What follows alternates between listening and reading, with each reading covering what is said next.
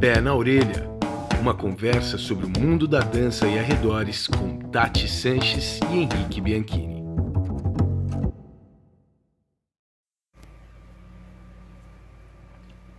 Olá, dançarinos e dançarinas, apreciadores, simpatizantes, entusiastas do mundo da dança e arredores. Eu sou o Henrique Bianchini. Não, não, não, não, não. Você, você Henrique Bianchini, aonde? Segura tua onda aí. Calma que a gente nem te apresentou ainda, seu cara de pau. Eu sou Henrique Bianchini e esse é o episódio número 71 do Pé na Orelha, o nosso bate-papo dançante semanal. Eu tô me sentindo traído, quero dizer isso aqui. Começaram a, a primeira vez que isso aconteceu, em 71 episódios, primeira vez que alguém falou a minha frase, o meu texto, antes de mim, tá? E é isso que você recebe quando você convida as pessoas. Quando você tem gerente participando. Exato. Quando você traz o sócio para vir aqui contribuir. Eu já vou chamar ele de volta. Deixa eu só fazer aqui cumprir com as honras tradicionais. Estou aqui com ela. Sim, ela. Praticamente a versão feminina contemporânea do Chacrinha. Ela, a rainha da comunicação. Vem pra cá, senhorita Tati Sanches.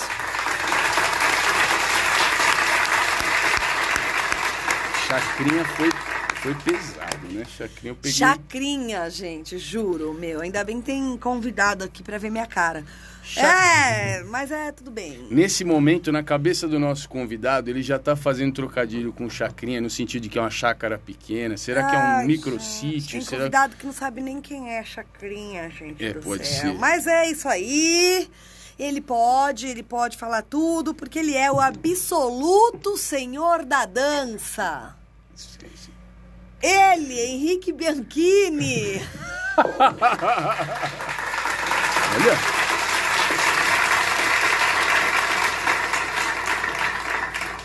Que, como ele é o absoluto senhor, ele que vai fazer a apresentação, mas eu gostaria de dizer que hoje temos então ele, ele. ele, o gentil gerente do Pé na Orelha. Diego Tavares, seja bem-vindo, meu querido. Aí, mas eu, quero dizer que eu estou com eles. Com eles. O Papai Noel e a Mamãe Noel da dança do Brasil. Traz presentes pra nós há todo tempo aí. É, Adorei. o papai, Palmas. o papai Noel, palmas. Sim. O- no meu caso, a ideia do Papai Noel, ela não, não é muito difícil de sustentar, né? Tem aí toda uma, uma simbologia estética, desde a barba branca até a barriga proeminente, que tá aí para sustentar a sua ideia. Diegão, bem-vindo, cara, mais uma vez, né? Você já esteve conosco algumas vezes, já esteve aí por gravação de, de, de áudio que você mandou pra gente, já teve para trocar ideia com a gente também. E hoje você, e não poderia ser outra pessoa, você está aqui para inaugurar uma, uma outra etapa aqui no Pé na Orelha, que é o nosso plano de trazer para dialogar com a gente pessoas que têm uma história aqui com o pé na orelha. Então, antes de explicar o projeto, quero oficialmente te dar as boas-vindas e agradecer por você ter aceitado aí a bucha de vir sustentar esse programa medíocre que a gente faz e fazer isso aqui ter alguma relevância finalmente. Muito obrigado, mano. Ah, eu que agradeço e, e obviamente que o Pé na Orelha tem uma grande relevância, não só né, na, na dança no Brasil, mas também para mim, né? Para mim, tem um, acho que é uma, uma das grandes fontes de pesquisa, para mim, é o Pé na Orelha, né? Acho que o Pé na Orelha superou o Google para mim, né? Que é, esse, é o, esse, é o, esse é o negócio. Você, vai querer, você quer pesquisar sobre dança, não bota no Google. Vai no pé na orelha. Você tá Aí você vai gravando? encontrar. Esse é o, esse é o slogan. Adorei, cara. Eu adorei, gente. Até falei, vi se o Henrique tava gravando, porque eu queria pôr esse vídeo, assim, em todos os lugares, gente. Eu não gravei, mas o áudio tá registrado. Ô, Diego, mas é, é, muito, é muito legal você Bom, primeiro, não sei se todo mundo sabe disso, mas Diego vai se apresentar já já, mas an antes de qualquer coisa é legal dizer o seguinte, o Diego não é uma pessoa que acompanha o pé na orelha só. O Diego é, antes de qualquer coisa, é um amigo pessoal nosso, uma pessoa que tá, putz, tá muito próximo da gente há muitos e muitos anos. Além de, obviamente, um profissional de, de, de, altíssimo nível em várias frentes de atuação. Um cara é incrível. Mas para nós aqui, é, além de tudo isso, ele está aqui não pela amizade ou pelo profissionalismo, mas porque ele nos deu esse prazer, essa grande honra de realmente nos dar atenção. Né? Ele dá atenção ao pé na orelha desde o começo e leva a sério isso, inclusive tece críticas, aponta erros e nos ajudou a melhorar isso aqui. Ele avisa quando a gente faz o episódio inteiro e não fala do assunto proposto. Sim, exatamente. E o Diego está aqui porque, além de tudo isso, então, para inaugurar essa nova ideia, que é trazer para cá pessoas que acompanharam o pé na orelha sem dó, sem restrição, sem alergia e sem juízo também, é. do começo até onde estamos. Divulgando o nosso trabalho, né, principalmente. Exato. Então, assim, quem melhor para para tentar direcionar conversas aqui, para tentar nos ajudar aí a guiar os próximos passos, do que as pessoas que efetivamente estiveram conosco durante essa trajetória que nos trouxe até aqui. O Diego é, o, é, uma das pessoas que gabaritou o pé na orelha, uma das pessoas que tirou nota 10,2 e, portanto, conhece de cabo a rabo isso aqui. Portanto, é, foi chamado para vir aqui trazer, trazer ideias, negociações, questões, problemas para serem tratados. Diegão, obrigado desde já tá? É isso. Eu que agradeço.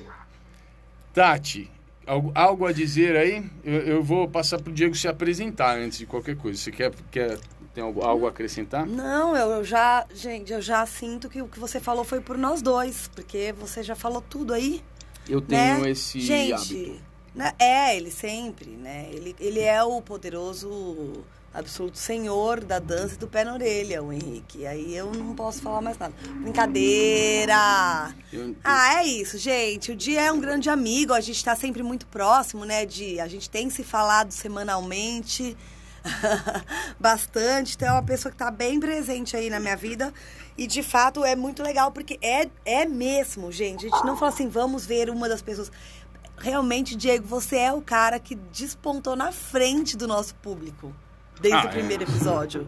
Assim, muito assim. É a pessoa mais presente do pé na orelha. Há muitas outras também, mas Diego despontou na frente. Saiu na corrida do, do número um do nosso público. Não tenho dúvida nenhuma, gente.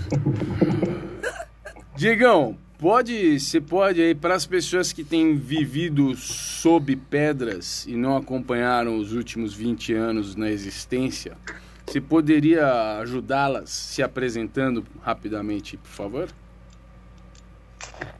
Vamos lá, vamos lá. É, tá, primeiro, né, só agradecer todas as palavras de vocês. É, vocês são mestres para mim mesmo, assim. É, não uso essa palavra para todo mundo e realmente para vocês eu consigo usar.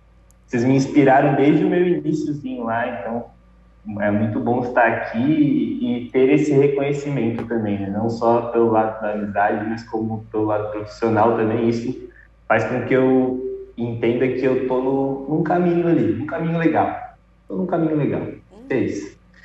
E então, falando um pouco sobre mim, eu comecei a dançar há mais de 20 anos atrás, né? Comecei a me envolver com a dança, né? Comecei a me envolver com a dança de salão. Então, dancei dança de salão por sete anos, estava numa companhia, enfim.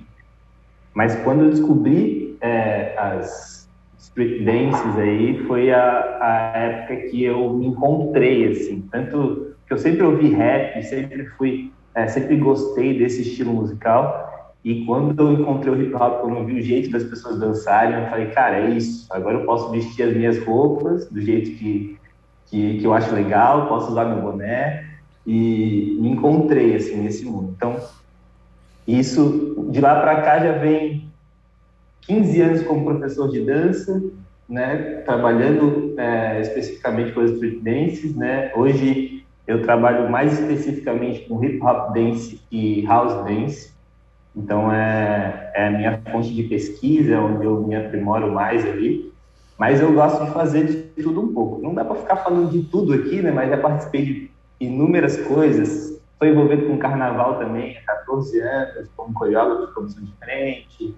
É, enfim, amo esse lado artístico, né? Total. Assim. Então, estou nesse mundo aí para seguir aí por outros caminhos aí. Agora estou sendo mentorado pela Tati Sanches, uhum. então estou mais ainda confiante agora daqui para frente.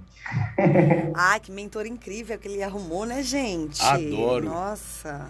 Adoro. E tá me orgulhando, viu, gente? Tá me orgulhando. Que legal, mano. Digam, você tá em Floripa de volta, né? Teve uma temporada no Rio, foi pego de surpresa pela pandemia, no início do, da, da nova etapa. Foi passar uma pandemia no Rio, já Puta, vou, a... vou ali no Rio passar a pandemia e já volto. E a... Mas tá de volta em Floripa. Isso. isso. Voltei pra Floripa eu achei que se eu tivesse que voltar para Floripa seria ruim, né? Tipo, porque eu queria fazer coisas, né? né? Mas a pandemia, na verdade, me abriu outras visões sobre sobre a dança, sobre o meu futuro na dança, né? O que que eu quero para dança. Então, voltar para Floripa está sendo bom. É, conseguir de novo é, pegar. Estou dando aula em cinco escolas aqui em Florianópolis. Estou feliz da vida. E, e é isso. Estou feliz por estar de volta em casa. Tá bom. Que bom, que bom, mano. Que Muito bem. Feitas as introduções, eu acho que a gente pode seguir para o papo de hoje, podemos? Vamos lá, então. Então, let's go.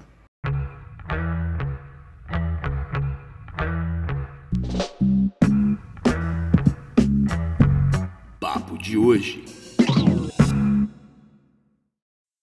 Para você que está nos escutando, vou explicar rapidamente qual é o modelo desse programa e que vai também ser o modelo de alguns outros adiante, com outras pessoas valiosas dentre os nossos e as nossas ouvintes. E o modelo inaugurado hoje funciona assim. Esta pessoa convidada, essa pessoa que nos é muito especial, no caso hoje o Diego Tavares, é quem guia a conversa. No sentido de que o tema de hoje foi ele que sugeriu. A gente tem uma ideia superficial do tema, né? Só para a gente garantir que a pessoa não vai ser doida é, a ponto de chegar aqui e querer discutir bolo de cenoura. E poderia ser, no caso do Diego, completamente alucinado. Então a gente quis saber um pouquinho antes, mas ele apenas nos deu um briefing, assim, uma explicação superficial do tema, de algo que ele acha interessante discutir, algo que, enfim, que incomoda ou que interessa, que desperta essa vontade de dialogar. E é tudo o que a gente sabe. Um briefing de algumas palavras sobre o que é que vai ser tratado aqui. Do resto, vai vir dele, é ele que vai guiar a conversa, que vai guiar as questões, e eu e Tati pegos de surpresa, vamos tentar confabular sobre isso e trocar com ele, tentar discorrer sobre o assunto e contribuir de alguma forma. É isso, Diegão? É isso aí. Você gostaria então de trazer para nós e para o nosso público o problema, a questão, o assunto deste programa? Sim, vamos lá, galera. Então, é, é uma coisa que eu, que eu venho pensando há algum tempo e na quarentena me explodiu mais ainda, assim, sabe? Eu até comecei a, a pesquisar sobre isso, enfim, mas também parei um pouco, então não estou muito, né?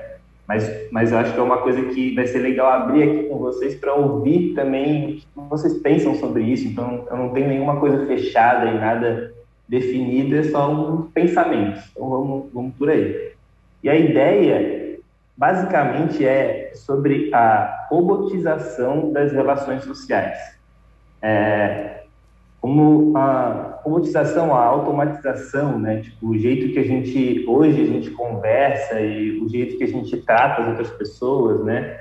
É, eu posso dar alguns exemplos de como a gente encontra alguém na rua e a gente fala oi tudo bem, oi tudo bem e sai. Ninguém quer saber se está tudo bem, né? É só um, um, um padrão ali, né? Se alguém fala para ti não, não estou muito bem. Você não sabe nem como continuar essa conversa. Né? não sabe nem o que fazer depois disso, né? Tipo assim, você tem que pesquisar no Google para ver o que fazer depois que a pessoa responde assim.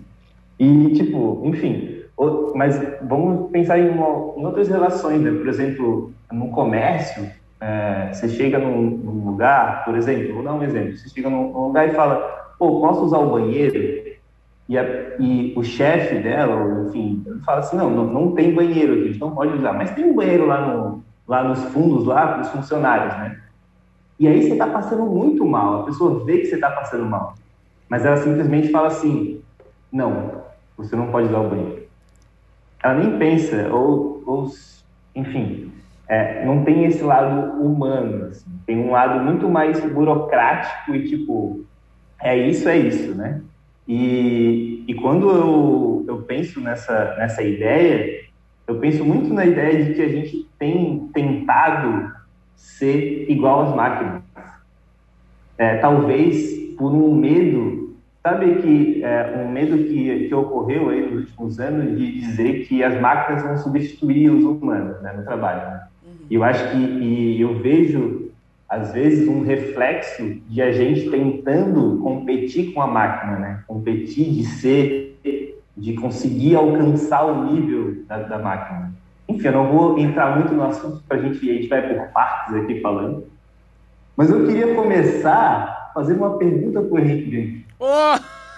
Já que ele faz essas perguntas para Tati, hoje eu começo fazendo uma pergunta daquela cabeluda. Muito obrigada. A Tatiana amou. para que ele responda assim o mais mais breve possível. Certo. É... eu queria que tu conseguisse, que tu falasse sobre a diferença sobre de orgânico e mecânico trazendo para essa relação, trazendo pro, talvez para a dança ou para a relação humana mesmo assim, o orgânico e o mecânico. O que, que você diria? Cara, é uma ótima, é uma ótima pergunta, porque não necessariamente mecânico tem que ser entendido como o oposto de mecânico na minha concepção. É, e, e, acho que, sim, expandindo um pouco o pensamento aqui, a gente caminha por uma situação, por uma para tecnologias em que a ideia de mecanismo está se, tem uma tendência de que isso se torne cada vez mais orgânico. No sentido não apenas de quais materiais são usados, mas na estrutura, na, na, na textura, no visual, na conformação, como isso existe fisicamente é, ideias que são é, de design apoiado na natureza. É, então a gente tem caminhado para isso há bastante tempo já. E a tendência é que nos próximos anos isso se configure de uma forma drástica, inclusive porque quando existem alguns, alguns procedimentos atuais em que se você deixa as decisões, você deixa relegado aí as decisões de uma inteligência artificial ah, para que ela gere estruturas mais eficientes no sentido de aproveitamento de material, de, de forças, de quanto ela consegue sustentar, ela tende a, após várias iterações e repetições, chegar a uma configuração orgânica. Uma configuração apoiada nisso que a gente entende como orgânico. Então, eu acho que tem uma linha borrada entre essas duas ideias. Né? E, e aí eu, eu trago aqui a, a primeira possibilidade de, de, de intervenção nisso, que seria, ao invés de pensar em mecânico e orgânico, pensar em orgânico e sintético. Né? O orgânico seria aquilo que simplesmente existe por conta da, da, da, da, do processo evolutivo que nos trouxe até aqui. A configuração que a gente poderia entender como inata, que simplesmente está aí. E o sintético é aquilo que não veio sozinho, mas a gente fabrica. A gente, a gente cria, a gente dá um jeito aí e, e a gente inventa, né? E pensando assim, na dança, com essa, com esse tipo de, de análise, na dança fica um pouco mais fácil pensar. Não, não que fique fácil, mas fica um pouco mais possível lidar com essa ideia. O que seria na dança o, o, o orgânico? Bom, todos nós temos aí algum tipo de movimento possível, seja ele qual for, nem que seja o movimento dos olhos, nem que seja, né, existe aí algum tipo de, de movimento possível. E isso pode ser entendido como dança, simplesmente pelos movimentos mais naturais, mais orgânicos. E existe a ideia sintética, que é uma contra a qual a gente já lutou aqui no Pé na Orelha. Por exemplo, tem um episódio que, chama, que é chamado Dança e Só, em que a gente tenta tratar disso, né? Que, pô, todo mundo tem alguma dança possível, mas não necessariamente ela precisa ser uma dança específica e tal. Mas a gente também na dança a gente foi em, a gente costuma ir em busca do sintético. É muito difícil pensar em uma dança que eu vou fazer aspas aqui com os dedos, assim, orelhinhas de coelho enormes. É muito difícil pensar em uma dança que não existe, né? Não existe no sentido de que ninguém deu nome, ninguém necessariamente tenha inventado. É só uma dança. E eu acho que nesse sentido é, é a primeira ideia que eu tenho, Diego, sobre orgânico e ao invés do mecânico eu trago para o sintético, né? O, o, o, o, o nato e o criado o que veio naturalmente e o que foi inventado. E aí nesse sentido, para a dança eu acho que dá uma dá um pano para manga. Hum, eu pensei um negócio. Fala, Tati, fala, Tati. Não, eu tô ouvi ouvindo isso, né? Que, ah, quando a gente discute a questão da coisa ficar sintética, vocês acham que talvez porque do jeito que a maioria de nós, não, não, não, eu ia falar ocidentais, mas não tem nada a ver, porque o tipo de dança que a gente faz, as danças acadêmicas, e mesmo até as urbanas do jeito que a gente faz, a, nelas a motivação é muito mais estética e não é de fato social, porque quando a motivação é social, a dança vem do ambiente, provavelmente ela vem, já vem de uma forma mais orgânica, porque ela vem do ambiente. Faz sentido. Né? Ela vem de um modo de vida. E a dança, a, a, a, maioria das pessoas que faz as outras danças não dança porque estava no ambiente, dança porque viu alguma coisa e quis fazer. Tá? Acho que a motivação inicial já é estética, né? Então já parte de alguma coisa de querer fazer aquilo que viu, então já dá, a motivação já é uma vontade de copiar. Talvez mais do que de uhum. sentir, né?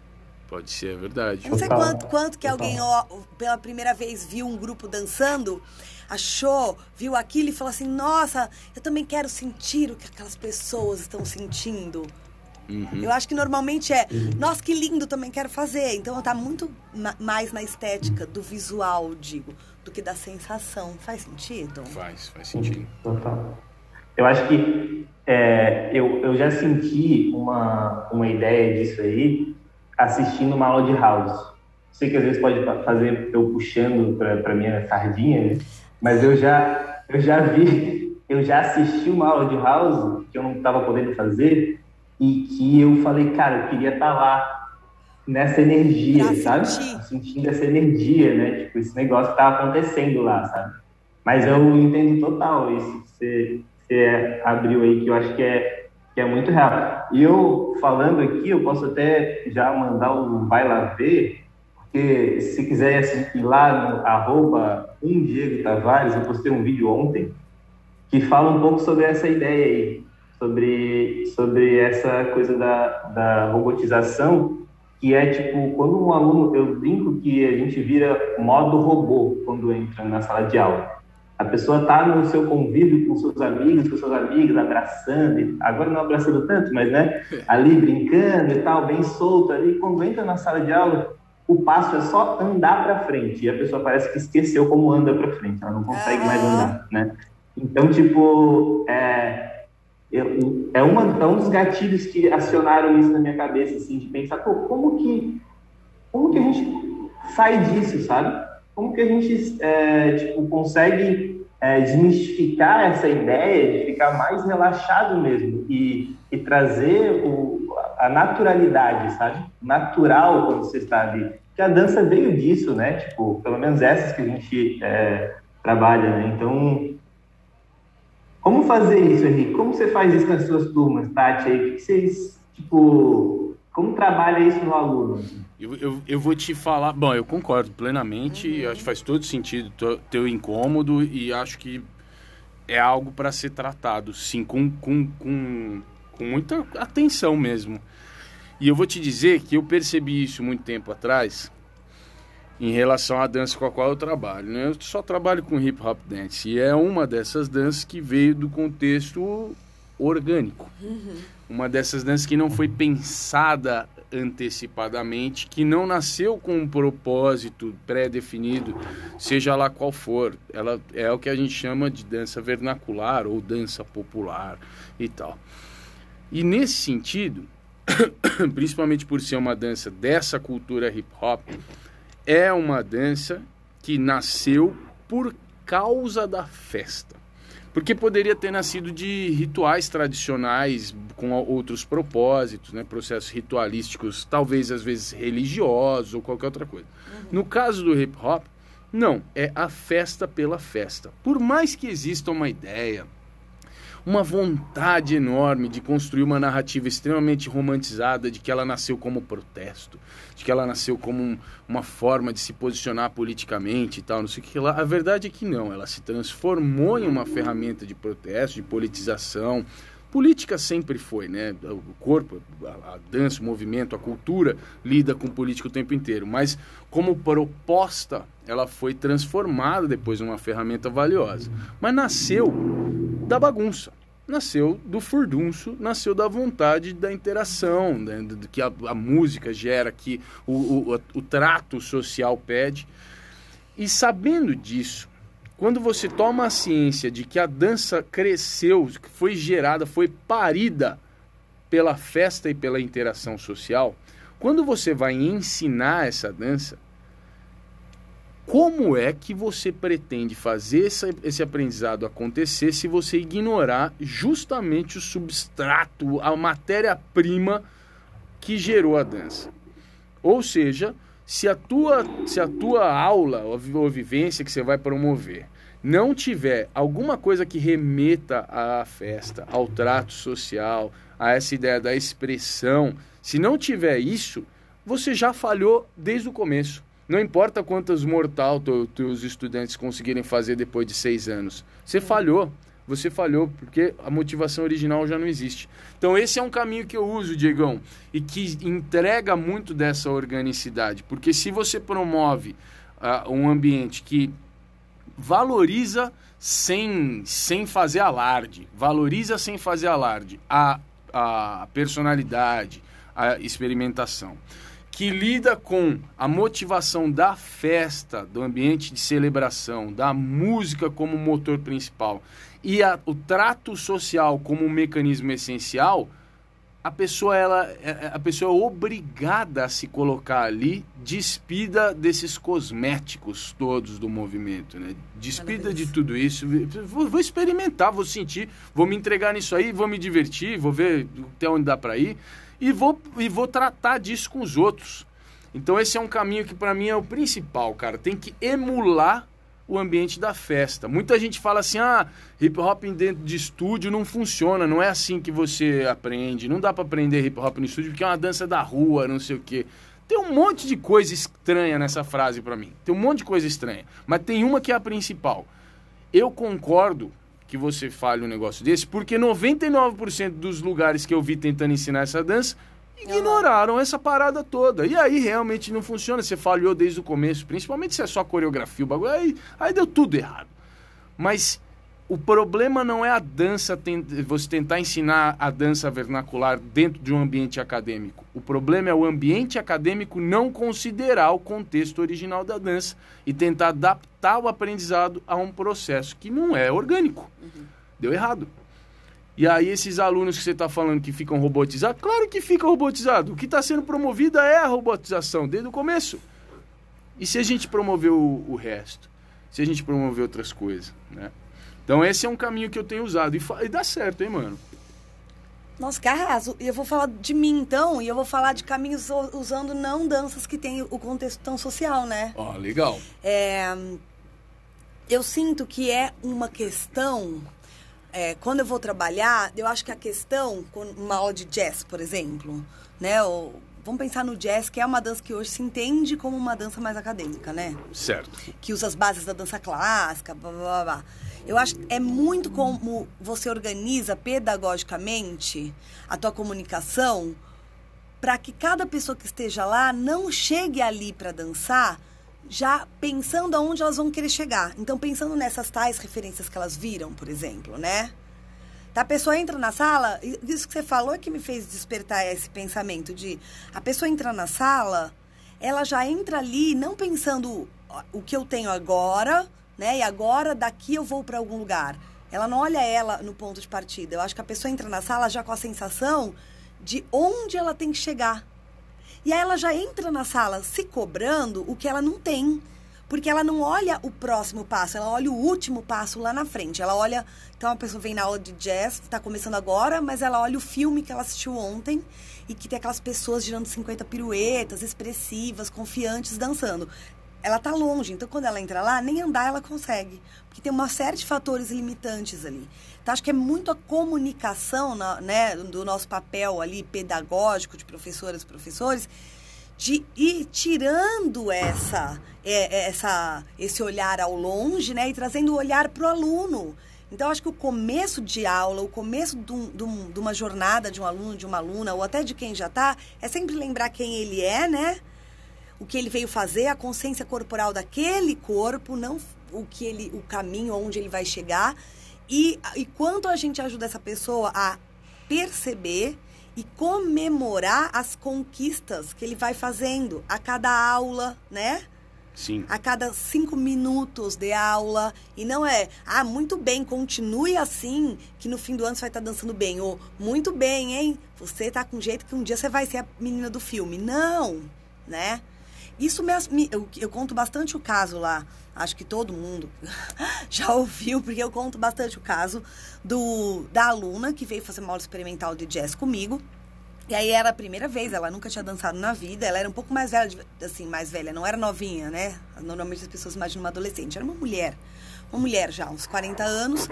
E ela estava ali fazendo a aula pela primeira vez, e eu conduzindo com todo cuidado, e eu virei para ela, sei lá, vamos supor que ela chamasse Carla, vai. Muito bem, Carla, ótimo. Ela olhou para mim e falou assim: Muito bem, nada, tem espelho, eu tô vendo. eu juro que ela falou isso pra mim. Ela falou isso pra Caraca. mim, gente. Vocês imaginam a minha cara? Tenta imaginar a minha cara. Essa pessoa falar isso pra mim. Tem espelho, eu tô vendo. Na hora, gente, juro, eu fiquei tão puta, meu. Quer dizer, na verdade, eu fiquei tão assustada, Diego, que eu fiquei, gente, com uma cara que deve ter dado, se fosse filme, aquele que congela, sabe? Oh, acho que eu fiquei, oh, oh não, foi total. Eu fiquei assim, e aí eu, hoje eu agiria de outra forma, mas eu fiquei meio puta da vida, sabe? E aí eu falei pra ela, escuta, uhum. deixa eu te falar uma coisa, se tem alguém aqui que pode te dizer se tá bom ou não, sou eu, não você, porque a professora sou eu, né? Quem sabe ver a evolução sou eu, meu amor. Eu falei algo que eu falaria ainda hoje, eu só me arrependo do jeito que eu falei, que eu fui um pouquinho, fiquei meio puta porque eu assustei, fui meio dura, ela nunca mais voltou. Mas a ideia é essa, né? É quanto a gente já chega pensando que a pessoa vai te falar o que é essa Carla, que eu inventei o nome, todo mundo é a Carla. Eles só não te falam. Uhum. Então eles devem pensar, quando você fala assim, aê! A pessoa vai pensar, eu o quê? Entendeu? Aí o quê? Então, é, já, a gente já vir quebrando isso antes de, da Carla se manifestar, entende? Uhum. Ó, a gente vai, é o teu progresso, vamos juntos, a gente vai comemorar. Não sei, cada pessoa do seu jeito. Hum. Mas tem professor que é Carla também. E eu acho que esse é o problema, entendeu? O aluno já vem desse jeito Carla de ser e o professor também tem o jeito Carla de ser. Tipo, olha a pessoa e pensa assim por dentro. Nossa, coitada, essa aí vai demorar, sabe? E mesmo que ele só pense, Putz. isso se reflete no jeito que ele ensina, se reflete na postura dele, se reflete na respiração dele.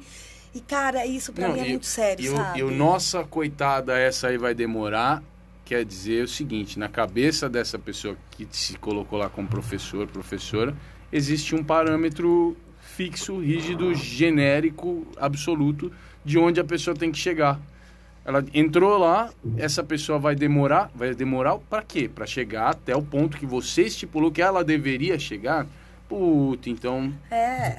Então, pelo menos você avisa. Avisa quem tá entrando que tem um lugar para chegar. Ó, vocês vão entrar aqui para estudar para bater essa meta. Você sabe que eu acho que tem gente o que. eu diria pra... Ai, desculpa, não, só finalizar que eu acho. Não, Fiquei não. pensando que eu acho que tem gente que começou a dançar assim, pensando lá na frente, se desenvolveu, virou professor e continua pensando desse jeito até hoje, em relação a si e aos alunos, né? Fala aí, Di. Não, tô, cara, enfim, eu fico ouvindo, eu fico pensando, lembrando quando eu fico ouvindo só o pé na orelha, né? Que eu quero falar e não, não consigo. Agora eu consigo falar, tô feliz. É, quase Ah, não conseguiu, mas. É... é, tá, muitas coisas que vocês falaram aí, né? Que eu achei muito interessante. E, Não. tá, primeiro mandem aí esse podcast para todas as Carlas que vocês conhecem. É, e o que, eu, ó, o que eu queria levantar um pensamento que me veio aqui é sobre. Vamos levar ali para as máquinas de novo, né? o quanto o design, o, o jeito, a beleza do, dos aparelhos eletrônicos e das máquinas fazem com que a gente consiga, fazem com que venda mais, com que as pessoas se interessem mais pelo, pelo negócio, né? Se fosse só um emaranhado de fio e um negócio assim, a galera não comprava, mas compra pela caixa, pelo jeito que vem, pela, pelo negócio, assim, né? Às vezes não tem nem um fio lá por dentro. Às vezes o motor nem funciona, mas a galera compra, né? Então, é, o- eu fico pensando nisso, né? Tipo, do- na- nas aulas de dança, as pessoas começaram a pensar, pô, como que eu vou vender melhor? Eu vou melhorar o design da minha, da, da minha aula, né? Tipo assim, né? É, o negócio é que a gente tem que melhorar o design sem perder o motor, né? Sem estragar o, o conteúdo, o que tem lá dentro, né? Um PlayStation, por exemplo, ele é bonito e ele, ele funciona muito bem, sabe? Ele tem tudo que tem que ter ali, sabe? Então, tipo, a nossa aula tem que ser um PlayStation, né? Tem que ser um, um, um iPhone, tem que ser um negócio que, que realmente tem o conteúdo que é para ter e aí a estética também, né? A beleza, ou a, o design que vem ali de fora, né? Acho que é, é bem importante também, né? E o, sabe, eu, a gente estava conversando aqui, você estava falando de orgânico também, a gente começou a falar sobre orgânico, e eu, eu fui falar, perguntar para o Google aqui, porque o Google ele ensina para a gente algumas coisas, né? O, Sempre. e eu queria, queria perguntar para vocês se vocês vê alguma relação disso aqui na dança. Um, um dos significados de orgânico, tá? Cultivado sem adição de insumos químicos, fertilizantes ou pesticidas. Adorei! Caraca, Diego, mano! Vocês, vocês acham que, que tem alguns insumos químicos, fertilizantes e pesticidas na dança aí? Vocês- conseguem imaginar alguma coisa aí? Cara, já, já temos uma hashtag. Eu imaginei tanta coisa agora que eu acho que o que todo mundo imaginou, a sua pergunta já respondeu a pergunta, já deu pra, pra que todo mundo pense. Não, é incrível. A tua, tua analogia é, é muito boa, cara. Dá, dá pano pra, pra manga, isso. É, sim, sim, claro. Ah, acho que em toda, em, em toda a existência humana, e eu vou restringir isso aqui à, à existência humana, porque fora a nossa existência, né, tira os humanos da equação, o resto é orgânico. Toda a maldade do tigre porque foi lá e matou a zebra tal é orgânico. Tudo, tudo, tudo aquilo que a gente olha no Discovery no Animal Planet e fica com raiva do leão que pegou o macaquinho lá. Isso é orgânico isso é, é, sem adição. Isso não tem adição é, foi isso que o equilíbrio trouxe. Então de certa forma nós seres humanos já somos hoje em dia um grande um aditivo químico aí na equação do equilíbrio da existência. E dentre a nossa civilização, nossa civilização não, nossa sociedade humana, a gente vai potencializando essa, esse, no- a gente vai aumentando esse nosso potencial, né? Pô, na dança é a mesma coisa, sem dúvida. Então, se isso é uma, se isso é inerente à nossa existência, A dança é uma coisa que a gente faz, então isso tá lá também, né, cara? Putz, traz para esse mundo agora, né? Você falou da embalagem e tal. Eu não quero, eu não quero soar preconce, preconceituoso, mas enfim, esse momento em que a gente está aqui vivendo apoiados no, na estética nas redes sociais e na, na, dança do TikTok, né? Na ideia do que, que é dança do TikTok? Meu, é legal, é uma forma de, uh, de uh, você trazer isso para o máximo de pessoas possível, porque é democrático, todo mundo pode dançar, todo mundo faz, isso é super legal. Mas a dança que se promove nessa rede, ela é tóxica. É uma dança tóxica. Bom, isso não sou eu que estou falando, tá? Existe toda uma crítica que, que é feita ao TikTok no sentido de que promove pessoas lindas, pessoas maravilhosas, pessoas bem arrumadas, com efeitos e maquiagens e não sei o que. É, existe um embranquecimento também do público, existe toda uma ideia de hipermaterialização, a coisificação da mulher. O TikTok é um problema, é um problema. Agora, de novo, não é a ferramenta que é o problema. A ferramenta só existe. Então, é, o, o problema existe porque a gente tem a tendência enorme de agirmos de acordo com a nossa programação de agrotóxicos. Né? Agro, não, nem tanto, mas é, tóxicos, sem dúvida. Humanotóxicos. Humanotóxicos, é, antropotóxicos.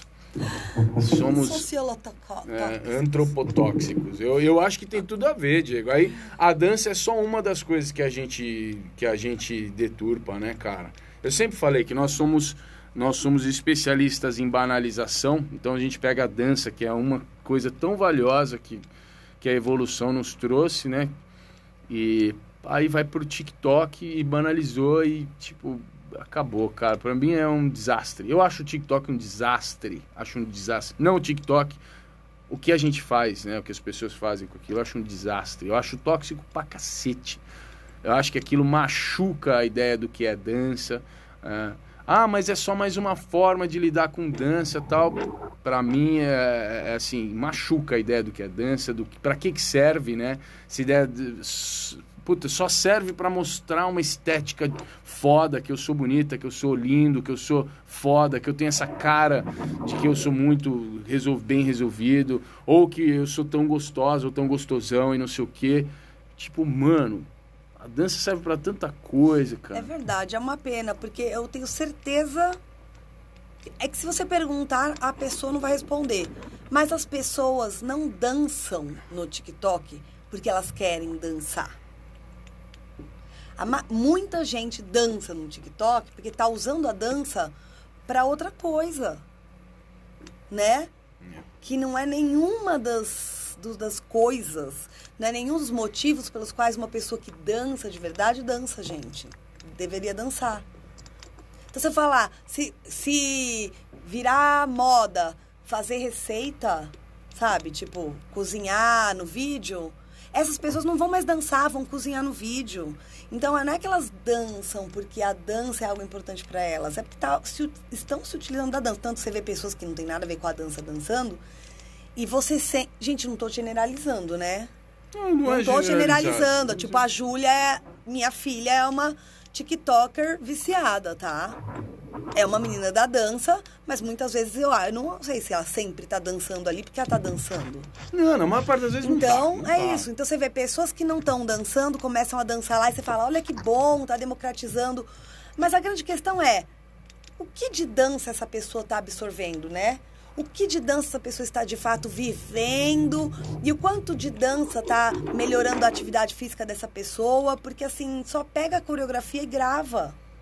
Então, nem para falar, ah, mas está se mexendo mais, talvez sirva. Não, não. Porque é pegar a coreografia que é tronco para cima e gravar. Quanto tempo leva? Isso é fazer atividade Às vezes física? só as mãos, né? Eu tenho, eu tenho um teste para vocês enfim, para fazer. Parece que até o episódio é sobre isso. Né? Não, não é, mas é legal. Eu acho que tem tudo a ver com o que o Diego trouxe. Uhum. Tem tudo a ver. Tem um teste para fazer. No sentido da, a, da robotização, Diego, esse aqui é um teste incrível para fazer. Quando tiver alguém gravando uma dessas eles chamam de challenges, né? Eu acho incrível esse nome, porque é super desafiador. Quando as pessoas estão gravando um challenge do TikTok, fica por perto e grava, começa a filmar 10 segundos antes dela dar play. Para você ver o quão robotizada é a expressão, a comunicação, a postura, o personagem e a dança que a pessoa está fazendo. É, porque a, a, o personagem começa aquela cara de sensual ou de, de risada. Eu adoro quando tem um vídeo do TikTok que aparece no Instagram. Eu não abro o TikTok, mas eu vejo no Instagram, né?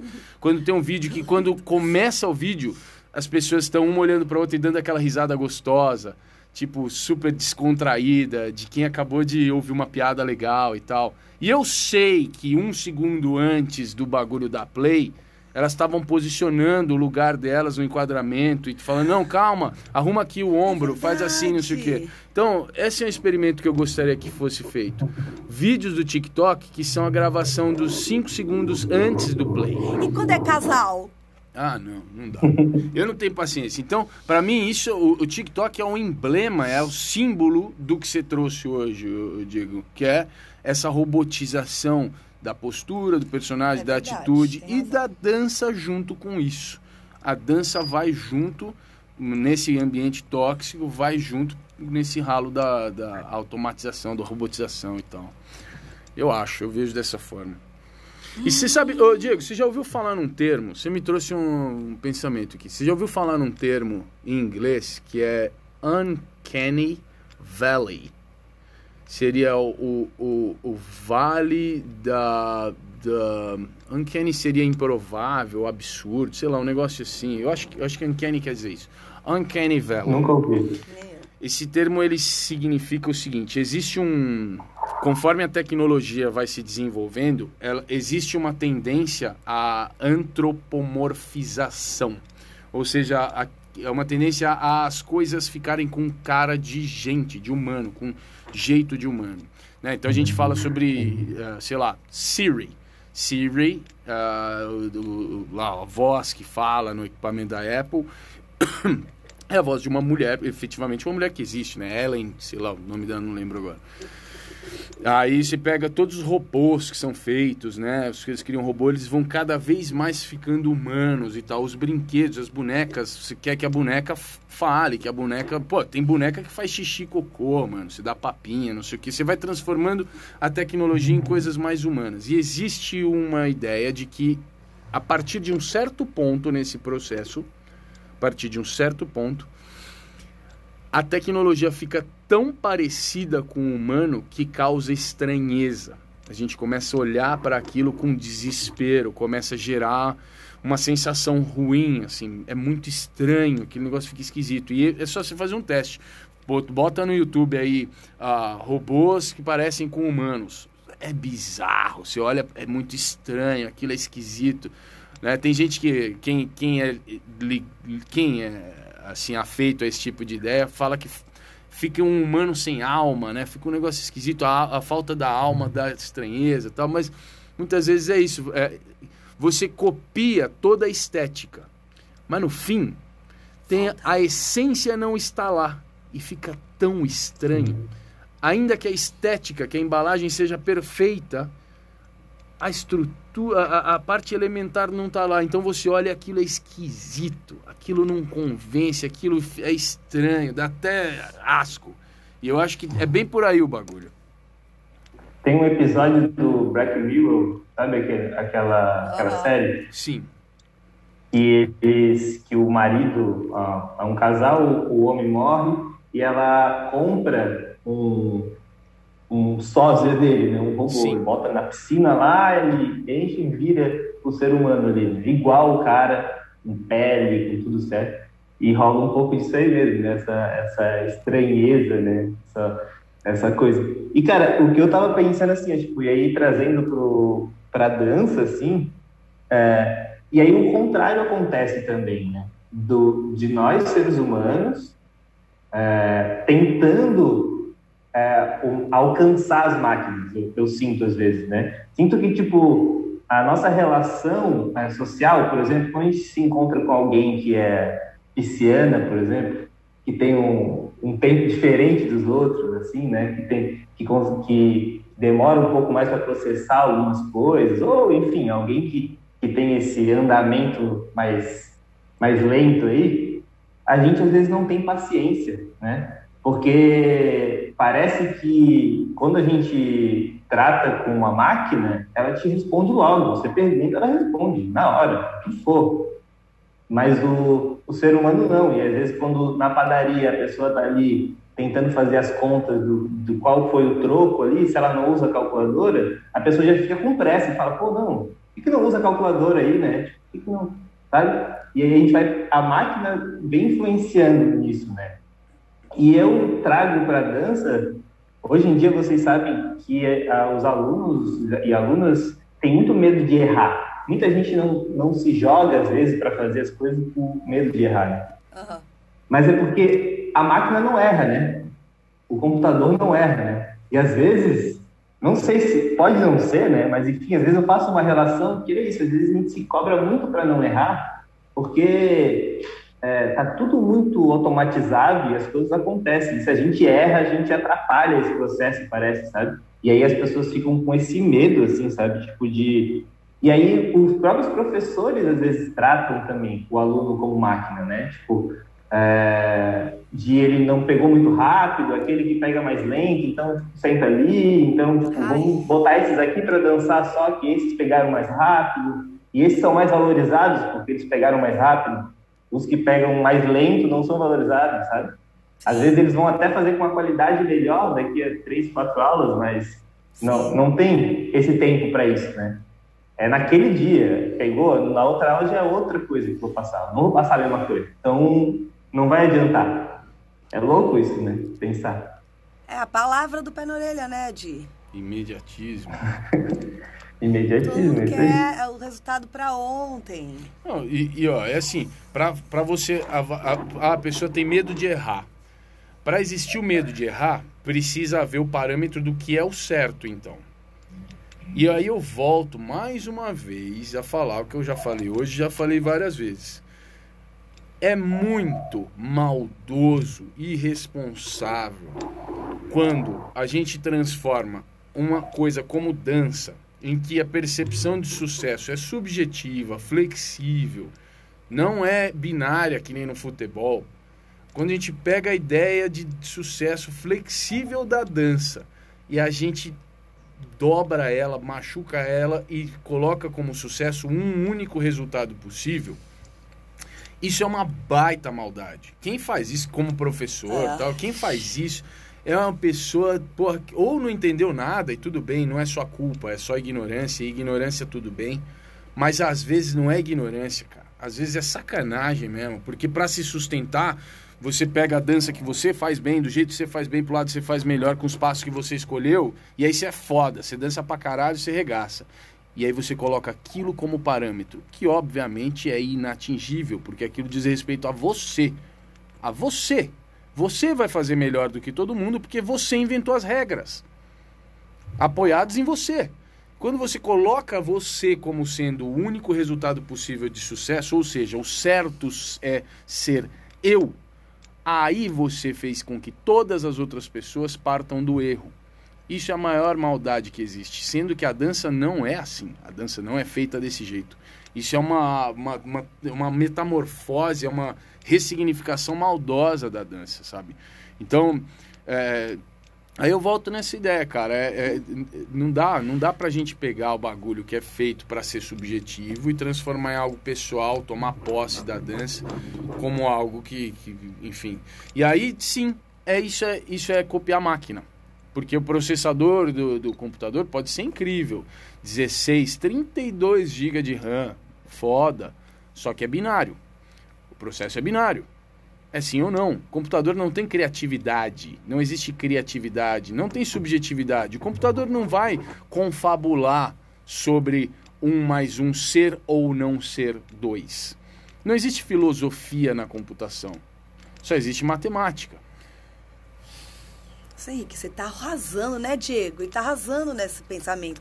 Vocês não estão vendo a cara minha de Diego. Que é uma cara de que fala assim, puta, falou tudo e ao mesmo tempo é meio triste, né? Tamo os dois com a cara meio de lado, assim, gente. Eu- eu- meio falou tudo e meio tipo, puta, que foda. Eu e Diego, a gente tem um histórico de filosofia no- na mesinha do- da praça tomando cerveja. Aí a gente vai longe. É isso aí mesmo. Isso aí mesmo. Pensei E, ó, sa- sabe uma outra coisa que eu podia falar? É, antes que a Tati, a Tati falar também? ia ser uma besteira. É, o, é, o que eu, eu fiquei pensando, tipo, no, por exemplo, é, as danças sociais, né? Vamos trazer para o hip hop as danças sociais e como elas são ensinadas, né? É, a forma é, retilínea, assim, como elas foram, tipo, é, limpas, entre aspas, assim, né? E com o, com a desculpa de que desse, dessa forma os alunos vão dançar mais bonitos, né? Mais limpos. Isso vai ficar melhor na coreografia, né? E eu já ouvi isso muito, sabe? Eu ensino esse passo desse jeito, porque assim vai ficar mais bonito lá no, na sequência, né? Tipo, o negócio e tal, né? E, cara, isso é, tipo, é louco, né? Tipo assim, né? E aí foi se perdendo, né? Tipo, tanto que tem passos tem danças sociais que eu aprendi, ouvi em algum vídeo, assim, que depois, quando eu fui ver a original como era mesmo, falei, tá, mas não tem nada a ver. Tipo um telefone sem É fio, né? coisa. É, tipo um telefone sem fio.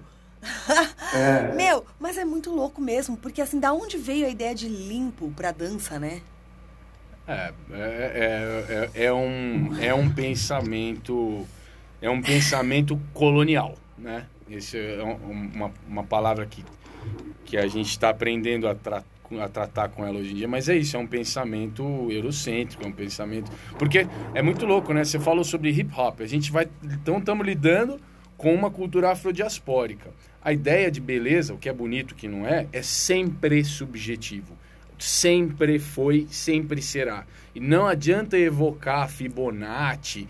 Eu, eu acho muito divertido quando a gente fala sobre proporção áurea. Acho tudo isso super divertido, eu gosto. Mas não adianta evocar isso, nada disso. Proporção áurea cai por terra abaixo se a cultura não estiver tratando com ela. né? Então, assim, beleza é sempre subjetiva. Aí a gente pega coisas que são afrodiaspóricas, então elas têm a beleza delas a partir da cultura, da, da visão de mundo do, do- que gerou elas, e a gente traz para cá e a gente coloca elas sob avaliação e, e- e- a partir de uma ótica que não é a mesma de onde ela foi criada. E a gente acha sujo e a gente quer limpar Aff, Deus. o.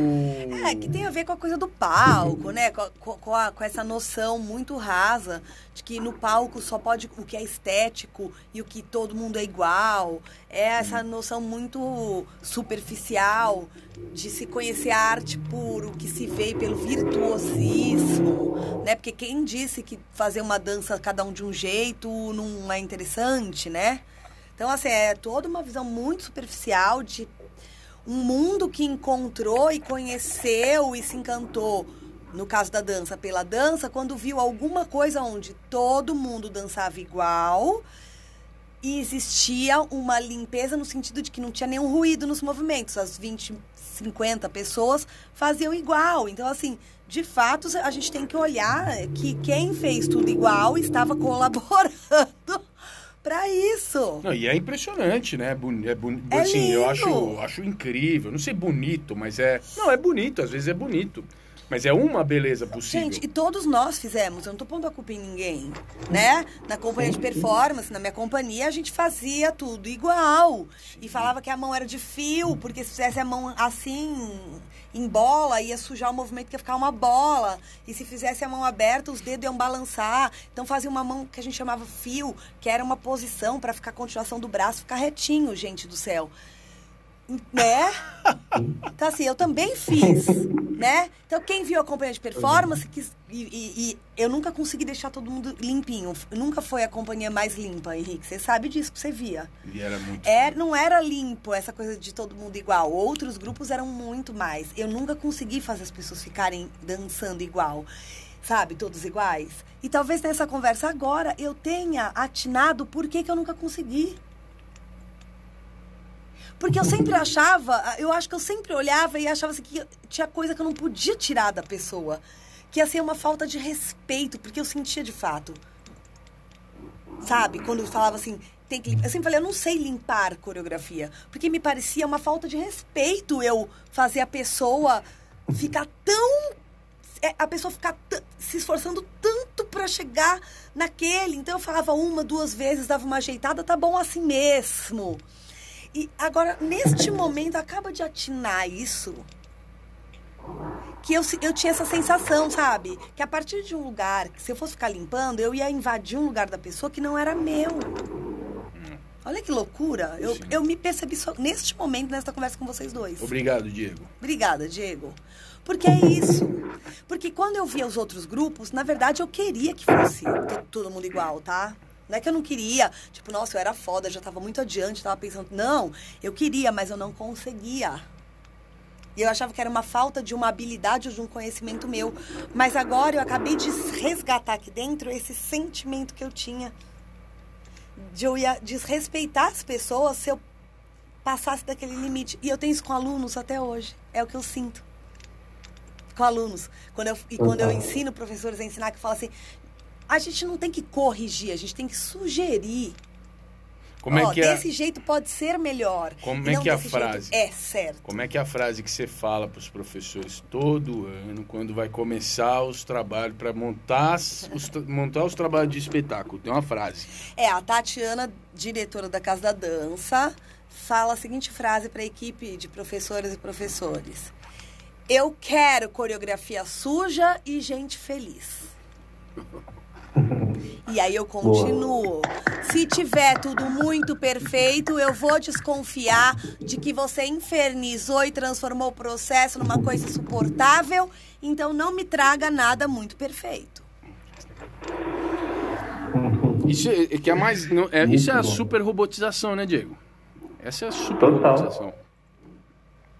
Total, cara, total. Eu vejo.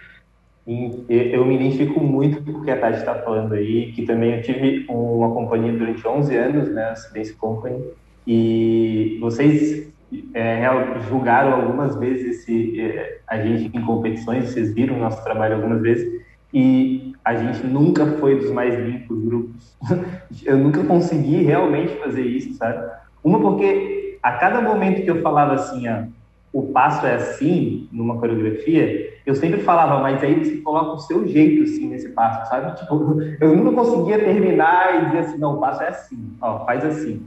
Sempre acabava tendo que dar esse plus, dizer, não, mas é assim, mas você coloca a sua forma de mover, sabe? Na hora de fazer, coloca o coração ali, a vontade de fazer, sabe? Eu acho que isso acontecia, sabe? Tipo, e eu, por muito tempo, eu me cobrei também de olhar os vídeos da galera dançando e falava, cara, vou fazer uma coisa mais reta, assim, fazer um negócio mais assim, porque os meus passos eram todos para ficar mais fluido a dança e acabava que ficava difícil limpar. É. Como que limpa? Aham. Como que limpa um, um- um monastério assim? Eu sei como limpa porque eu já vi alguns grupos limpando, né? Mas ele de verdade fazendo assim, né? Tipo, ele, tipo, ah, não tem como limpar, né? Tipo assim, né? Tipo, tem que colocar a pessoa, né? Cara, ontem. eu- Então, Oh, desculpa. Pode falar.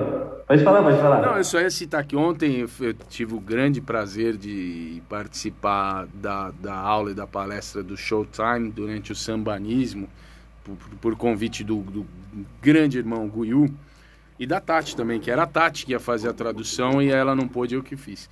Enfim, e aí ele foi incrível, foi muito foda, eu adorei, adorei. Teve uma, dentre inúmeras frases muito valiosas que ele desferiu ali, e que eu tive a, a bucha de traduzir para o português sem perder ah, o sentido e o efeito, tem uma frase que ele usou que eu achei que cabe muito aqui, que ele fala assim: a gente hoje em dia, a, hoje em dia a maior parte das pessoas dança por conta dos grandes nomes e não por conta da dança.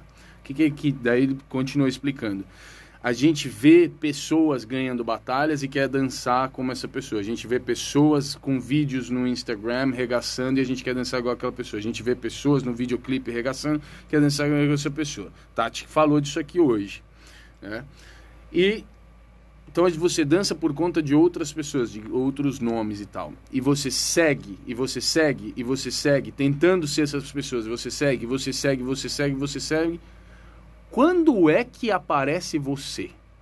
Né? Quando é que é você? Quando vai chegar a sua vez nessa história, né? É muito maravilhosa essa pergunta. E eu acho que tem a ver com isso que a gente está dialogando aqui, que a gente está tratando, né? Enquanto a gente continuar forçando as pessoas a seguirem, enquanto a gente continuar forçando as pessoas a se adaptarem, a se ajustarem a modelos extrínsecos, a formas de outras pessoas de lidar com dança, de se expressar, uh, ou na, em outras palavras do Showtime, quanto mais para fora você vai buscar a referência e a motivação da sua dança, mais distante de você você fica. É incrível. Posso contar um caos aqui que eu lembrei? Faça isso, Somente porque Boldrin. você falou do Monastery. Eu Depois de tudo isso aí, que eu achava que tinha que ser limpo, não conseguia. Chegou a hora de que, que eu entendi que eu, não, que eu tava fazendo não era hip hop, toda aquela história lá, né? Aí começou, comecei a entender que tinha essas danças sociais, esses passos, e que eu já tinha visto em outro lugar, mas não tinha entendido o que, que era. Bem, enfim. Então eu fui viajar, então eu encontrei algumas pessoas, legal. E meio que eu me tornei, naquele momento, uma das pessoas que foi voltar ao mesmo público e dizer, bem, na verdade o que eu falei não era, e, mas eu, agora eu sou uma estudante como vocês, trago algumas informações, né? E eu decidi tomar essa postura. Então eu voltei a muitas pessoas, a muitos públicos, a re, é, voltei de novo a eventos em próximos anos falando outras coisas. Gente, fiz novas descobertas, na verdade, não é isso? Porque não tinha YouTube, né, gente? Então tudo bem a gente falar fiz novas descobertas. Significa que a gente tinha se esforçado muito, Continua não é? Tudo bem. Pesquisei no Google, é, fui lá, viajei, juntei o dinheiro, fui na cara de pau perguntar. Bom, então, tudo bem até. Mesmo assim, teve gente que fingiu que não percebeu que não era bem isso. Até hoje. Então, bom, aí nessa de. Eu, aí eu me considerando, tô começando do zero, gente. Não é nada disso, vamos lá, lá, lá. Cheguei num lugar e aí eu virei essa aqui a falar assim, ó, as danças sociais são essas aqui, ó. Tem essa, também descobri, tem essa. E aí eu lembro que eu falei, eu mostrei, e meio ensinei, né, sei lá, o Monastery. Aí a gente fez a aula, esse é Monastery. Aí no intervalo veio um menino que, óbvio, que hoje a gente dá risada, que era, sabe quem? O Bila, mano. Bem ele, que hoje, tipo, tem uma visão totalmente, né, desconstruída da dança. Bila mais conhecido Mas- como Gabriel Volk. É, o Gabriel Bila, ele tinha 14 anos na época, gente. Era uma criança, tá? Mas eu não esqueço dele chegar pra mim bem sério, porque sempre foi estudioso, olhar pra mim. Eu acho que eu tava lá, em Bauru, inclusive, não sei, não sei onde eu tava. Olhar pra mim e falar assim: Tati, o monastério e o joelho tem que vir por aqui, era bem seu aluno. O monastério, o monastério e esse joelho tem que vir por aqui ou por ali. E o braço tem que fazer o quê? E eu lembro, gente, que eu parei, olhei pra ele assim, e na hora me deu um tilt, porque eu pensei assim: eu acho que não tem jeito certo, mas ele tá perguntando com tanta certeza. Será que eu tinha que ter uma resposta pra ele? Aí eu fiquei assim olhando pra ele e falei, eu não sei te responder. É, depois eu te falo, eu acho que é desse jeito aqui. Não sei nem se tem o jeito certo, mas eu juro que eu tava começando a entender que não tinha uma estética certa, tava começando a entender o que era, então, essa dança que é social. Aí que eu tava começando, quando o cara fez a pergunta, eu travei e pensei, será que tá tudo errado? Eu tinha que ter resposta? Olha isso. Aí eu tentei responder, ó, é meio por aqui, dá uma voltinha, mas quando eu tive que dizer, dar uma voltinha o joelho, parece que eu já estava descaracterizando o negócio e que eu ia começar a estragar tudo que eu já tinha falado errado, já ia estragar de novo. Aí eu falei, ai, não sei. Cara, É isso nunca saiu da minha mente. Tem ideia disso, gente? É, sim. E talvez seja uma das coisas que fez eu ir me afastando do hip hop. Eu não conseguia dar as respostas, mas eu também não conseguia embasar, mas eu, eu não conseguia, eu não sabia mais. Aí depois veio o Henrique, ele, o senhor da dança, trouxe todas as respostas pra gente. Você não tem resposta de nada até hoje, Tô brincando. não sei de nada até hoje. Mas aí no House a gente começa a viver isso de novo, hein, Diego? Puta, é a gente verdade. começa a viver agora, recentemente a gente começa a viver de novo. Nomes pra passos, jeito certo de fazer passos, e lá vem o desespero novamente. Sim, Tati. E em relação ao House, a gente tem, tem tido um evento que até aconteceu ontem, está acontecendo esse mês aí, que é o Sambanismo, um evento do, do Guiú. Uhum. E, e a gente está tendo, por conta, é, através do Guiú e através de outras pessoas, está tendo uma proximidade uma, um, com algumas pessoas que estão fazendo assim, um boom na nossa cabeça, assim, né? De é. pensar o que que é o house, né? Eu lembro que, é, só fazendo um, voltando ali pro hip hop, eu lembro quando eu entrei na dança, para mim, o Buddha Stretch e o Henry Link eram os pioneiros do hip hop, as pessoas que começaram. Eles estavam em casa, olharam um para a cara do outro e falaram: Vamos fazer hip hop? Vamos. E criaram hip hop. Então foi, foi assim que me ensinaram. Adorei! Sensacional, eles, cara. Eles resolveram fazer. foi assim que me ensinaram. E aí depois, com o tempo, a gente vai vendo que, cara, eles são, né, terceiro, enfim, né, sei lá qual geração, né, tipo, tem muita coisa antes deles, né. E no House é a mesma coisa, sabe? Tipo, também tinha as referências que eram dessa mesma época deles. É. E, e aí, agora, nos últimos anos, tem aparecido ali, né? Para mim, né? Mais, já, é, enfim, Bravo, Conrad, é, Chainés, esses caras estão despontando, aparecendo na cena. E aí, cara, o que eles falam, o jeito que eles dançam, sabe? Você vê o Arte dançando, por exemplo, sabe? Você...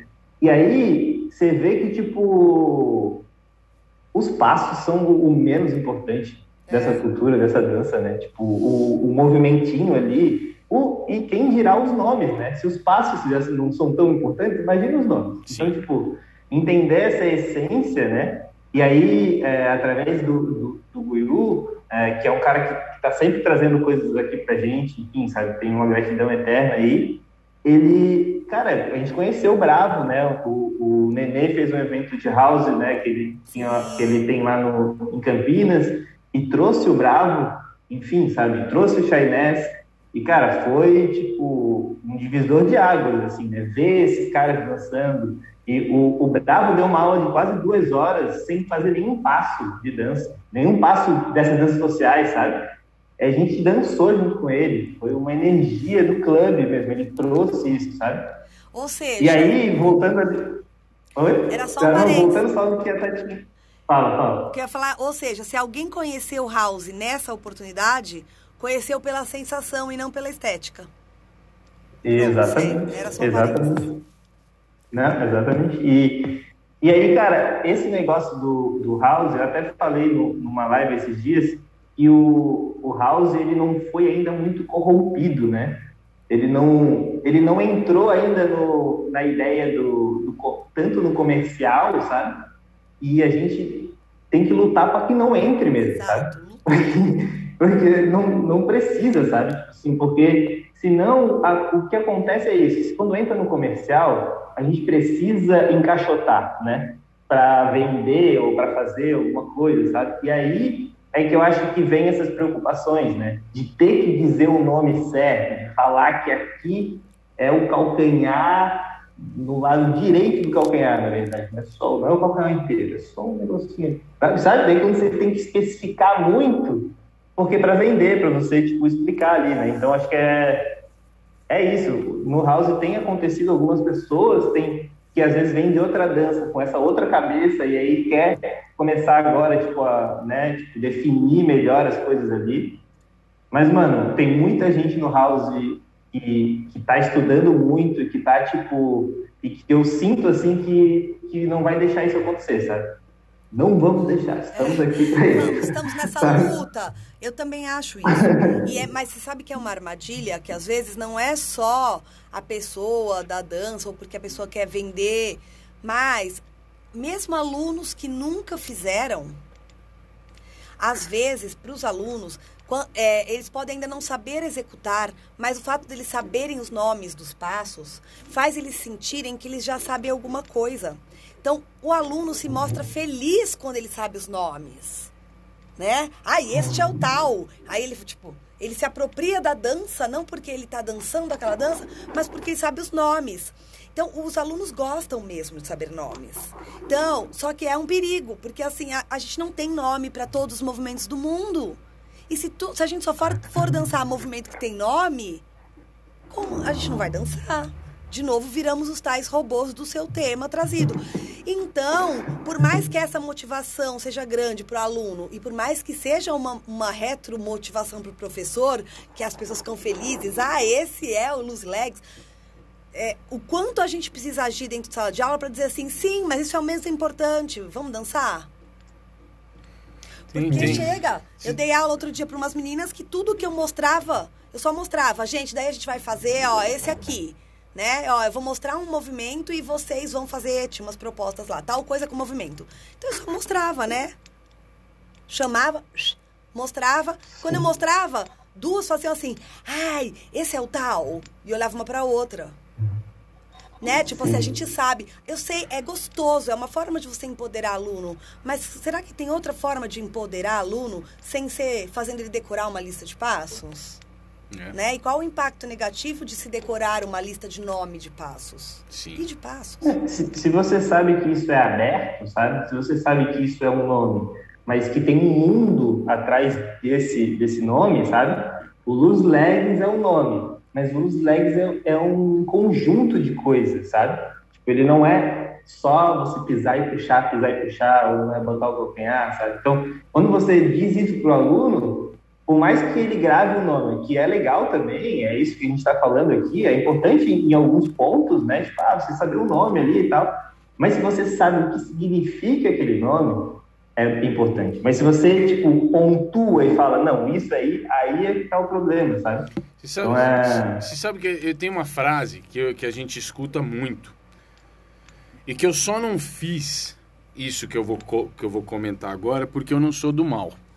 Mas eu tenho muita vontade de fazer isso. A frase que a gente escuta muito é a gente que ensina essas danças e tal, e aí fala assim: Meu, mas é o seguinte, alunos, alunas, tá? Vocês, ou o cara tá em cima de um palco num evento, dando aula pra um monte de gente lá e tal. E aí fala assim: Pessoas sem luz, pessoas sem luz. vocês, é, vocês sem luz.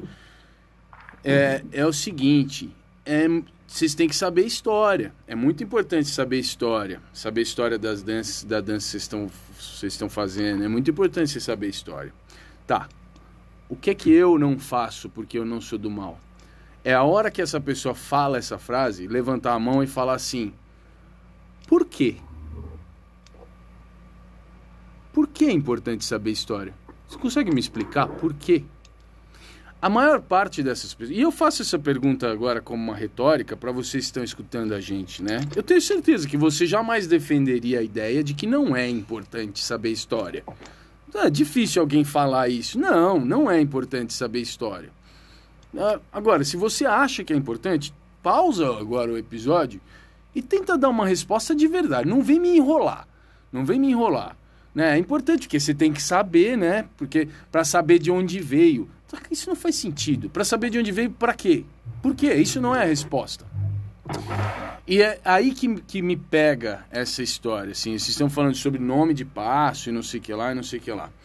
Saber nome de passo, na verdade, serve para duas coisas. Um, para uma melhor comunicação, para que a didática funcione melhor, para que o processo de aprendizado se desenrole com um pouco mais de dinâmica, né? Pô, é muito legal você poder chegar na aula e falar assim, pessoal, é, é um loose legs, tá? Só que a gente vai partir da mecânica e vamos fazer isso aqui com ele. Pô, muito legal, cara. Se todo mundo tiver ciente de que esse nome simboliza alguma coisa ali e tal, se o código tiver estabelecido em comum, é um baita recurso didático de interação, né, Tati? Você tá- sabe o nome, Sim. beleza.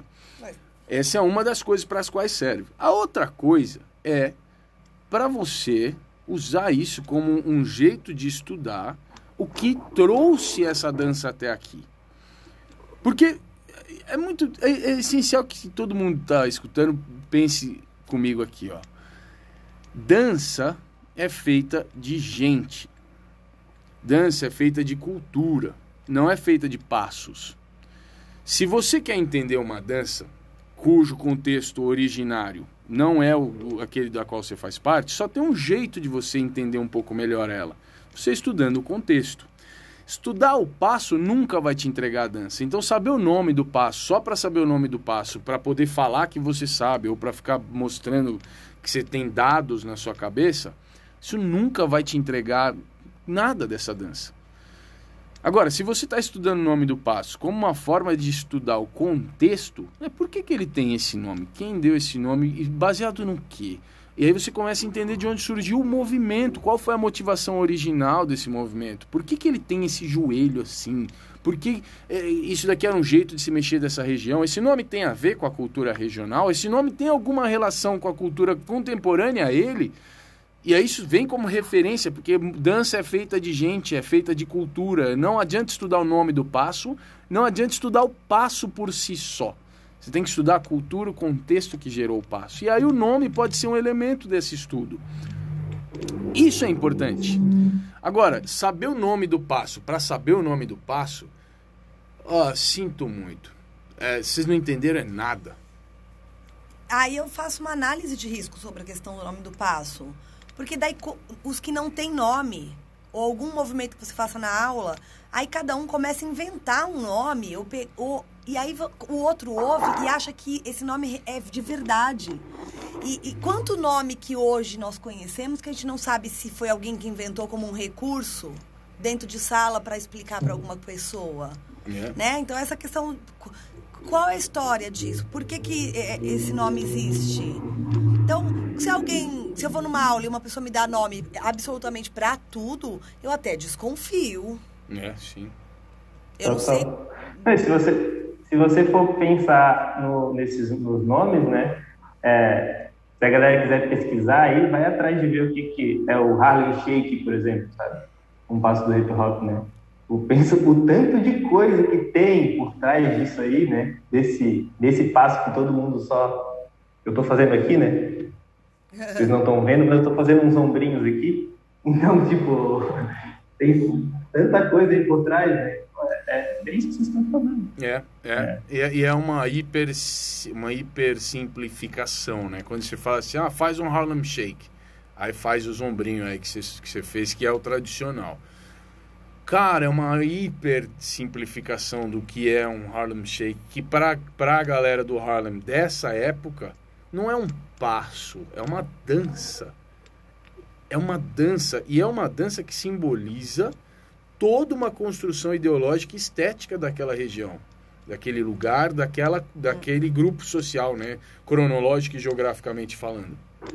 Então, assim, aí você pega e fala, ah, um, faz um Harlem Shake. Não existe faz um Harlem Shake. Não existe faz um Harlem faz não, não tem isso. Para quem é do Harlem, é até um desrespeito você falar um negócio desse. Harlem Shake é uma dança. Pra gente, eu olho para lá, é difícil avaliar como uma dança, porque eu não entendo, eu não conheço tal, mas lá dentro, as pessoas que criaram, aquilo é uma dança, cara. Então, putz, é, é isso, né? Aí vai estudar o Harlem Shake, é isso, não é o nome do passo, não te entregou o passo, cara. Não te entregou. Não adianta nada. Muito louco. Ai, gente. Total, total, total. Cara, é muita coisa, né? É, dá uns 10 episódios aí, tem muita coisa. É isso mesmo, cara. Putz, mas é, é, A gente ainda tá no tema? Ô, gerente. eu acho que sim. Oh, deixa, deixa, deixa eu perguntar pra vocês uma coisa. Hum. É, uma, uma linha tênue aí, né? É, vocês, conhecem o termo, né, a expressão jeitinho brasileiro? Tá. Né? Tipo, a ideia de a gente, né, e, e, que é tão mal falada, assim, do jeitinho brasileiro.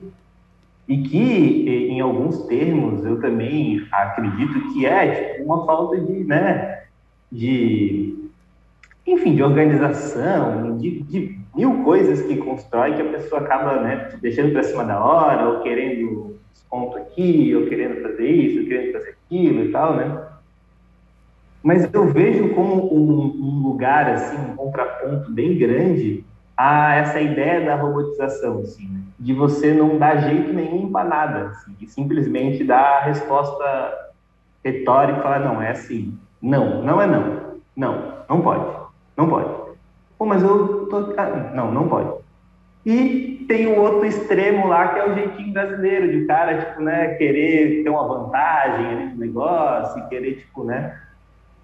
Mas eu queria dizer que da ideia do meio termo disso, né, do lugar onde tem, e aí tem aquela ideia de que é quase. É, algo que a gente sonha que poderia ter, né? Que é o bom senso, né? O bom senso que poderia ajudar a filtrar isso aí, né? O que, que é o jeitinho brasileiro, o cara que está querendo se dar bem ali naquele negócio, e o que, que é, tipo, uma coisa que não, realmente não tem como, como fazer diferente. Né?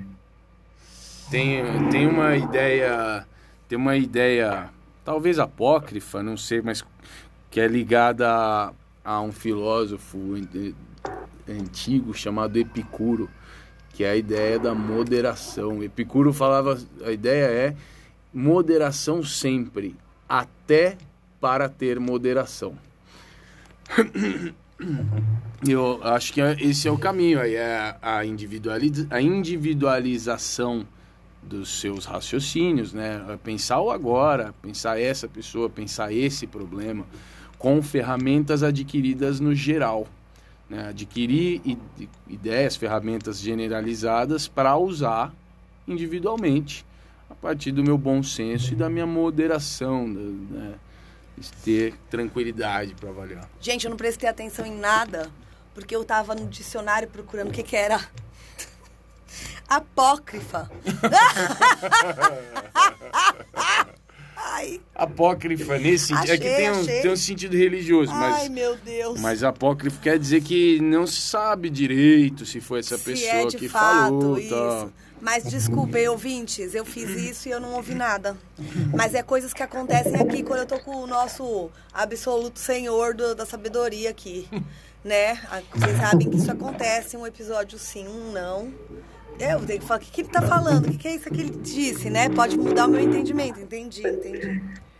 Desculpa, gente, tive que dar uma zoada. Mas eu até anotei um bagulho aqui. Fala aí. Que essa coisa do levar de sempre querer levar vantagem para mim, essa é o que a gente pensa na questão do, do, do jeitinho brasileiro aí, né? A tal, quando a gente fala assim, no, é uma, é, tem muito mais a ver mesmo com levar vantagem e eu acho que o que seria interessante não seria o tal o que se diz jeitinho brasileiro, mas seria o que se diz também com uma expressão. Queria ter um nome bonito, mas eu não sei que nome eu daria. Churevska, por exemplo, jogo de cintura. Ah, legal. Acho que a expressão jogo de cintura é que a gente gostaria e que eu traduziria nos meus estudos de carreira como uma habilidade que é autonomia na resolução de problemas. Pelo amor de Deus, é isso que eu quero tatuar. Finalmente eu falei uma coisa bonita aqui, é né, gente? Uma, uma, coisa assim, um, um palavreado. Autonomia na resolução de problemas, que é uma habilidade que a gente quer ter Sim. e que algumas pessoas não têm, né? Porque não receberam por, por educação no sentido de conhecimento suficiente. Então, se a regra é o banheiro é só para os funcionários e tem um cara que está branco suando frio na minha frente pedindo para usar o banheiro, eu vou dizer não. Porque eu não tenho autonomia na resolução de problemas, nem a percepção de que é um momento que eu tenho que ir contra, entre aspas, aqui, fazendo uma regra para resolver um problema e conseguir fazer toda uma gestão de qual o risco de eu burlar esta regra neste momento, não porque eu estou tendo jeitinho brasileiro e levando vantagem, mas porque eu estou agindo na resolução de um problema. Ótimo. Sim. Tem tudo a ver. E o povo da dança é o que mais deveria ter jogo de cintura, né? A pessoa já dança, tem um. Exato. Mas é isso. É. Mas é verdade, isso deveria se traduzir mesmo para o comportamento. Eu falo isso quando eu falo assim dessas habilidades que a gente tem que ter como profissional, né? Porque quando as pessoas falam, uhum. ah, o profissional ideal, ou o profissional empreendedor, o profissional que faz as coisas acontecerem, sei lá, quando um monte de gente aí que fala de carreira tá falando, as pessoas usam demais as palavras é, jogo de cintura, né? O termo jogo de cintura, a palavra criatividade Uhum. Porque para ter autonomia na resolução de problemas, precisa ter criatividade, Sim, né? Que a resposta não vem pronta, né? Não vem pronta, você precisa ali criar. Então, ter criatividade, uhum. ter percepção de mundo do que está em volta. Todo mundo que dança tem percepção, se não dava soco no amiguinho toda hora, né? A percepção do todo, do que está em volta, deveria ter. Né? E que mais? Arte, se fala muito em uhum. arte, em ser artista, ter. Então, assim, a gente é tudo que precisa ter para ser o profissional que todo mundo diz, para ser o empreendedor que todo mundo diz. Só que a gente não traz isso para o comportamento, isso fica apenas ali na dança, se tem tudo isso na dança, né? Então quer dizer que de forma orgânica nós temos o potencial de não apenas carregarmos conosco, mas também de botar em uso as principais ferramentas para resolver esses problemas, porque a gente é da dança, mas muitas vezes a gente perde a possibilidade de usá-las porque a gente robotiza nossos comportamentos, nossos processamentos de dados e a gente se transforma em máquinas binárias, não criativas, sem jogo de cintura e pré-configuradas para respostas é, prontas, né? Então, eu acho que eu acho que a gente chegou aqui a um full circle com essa ideia para a gente não, não, não deixar aí nosso gerente falar que não tratamos do assunto que ele trouxe, tá? Gerente, você que Ah, manda. numa que vai tradução, ser? Numa tradução livre, hip hop é jogo de cintura. Algo assim, algo assim. É, algo assim, é verdade. É, isso, exatamente. Ai, tá. Meu irmão, eu, eu tô satisfeito com o papo de hoje. Mas quem manda é você que é o gerente de qualidade.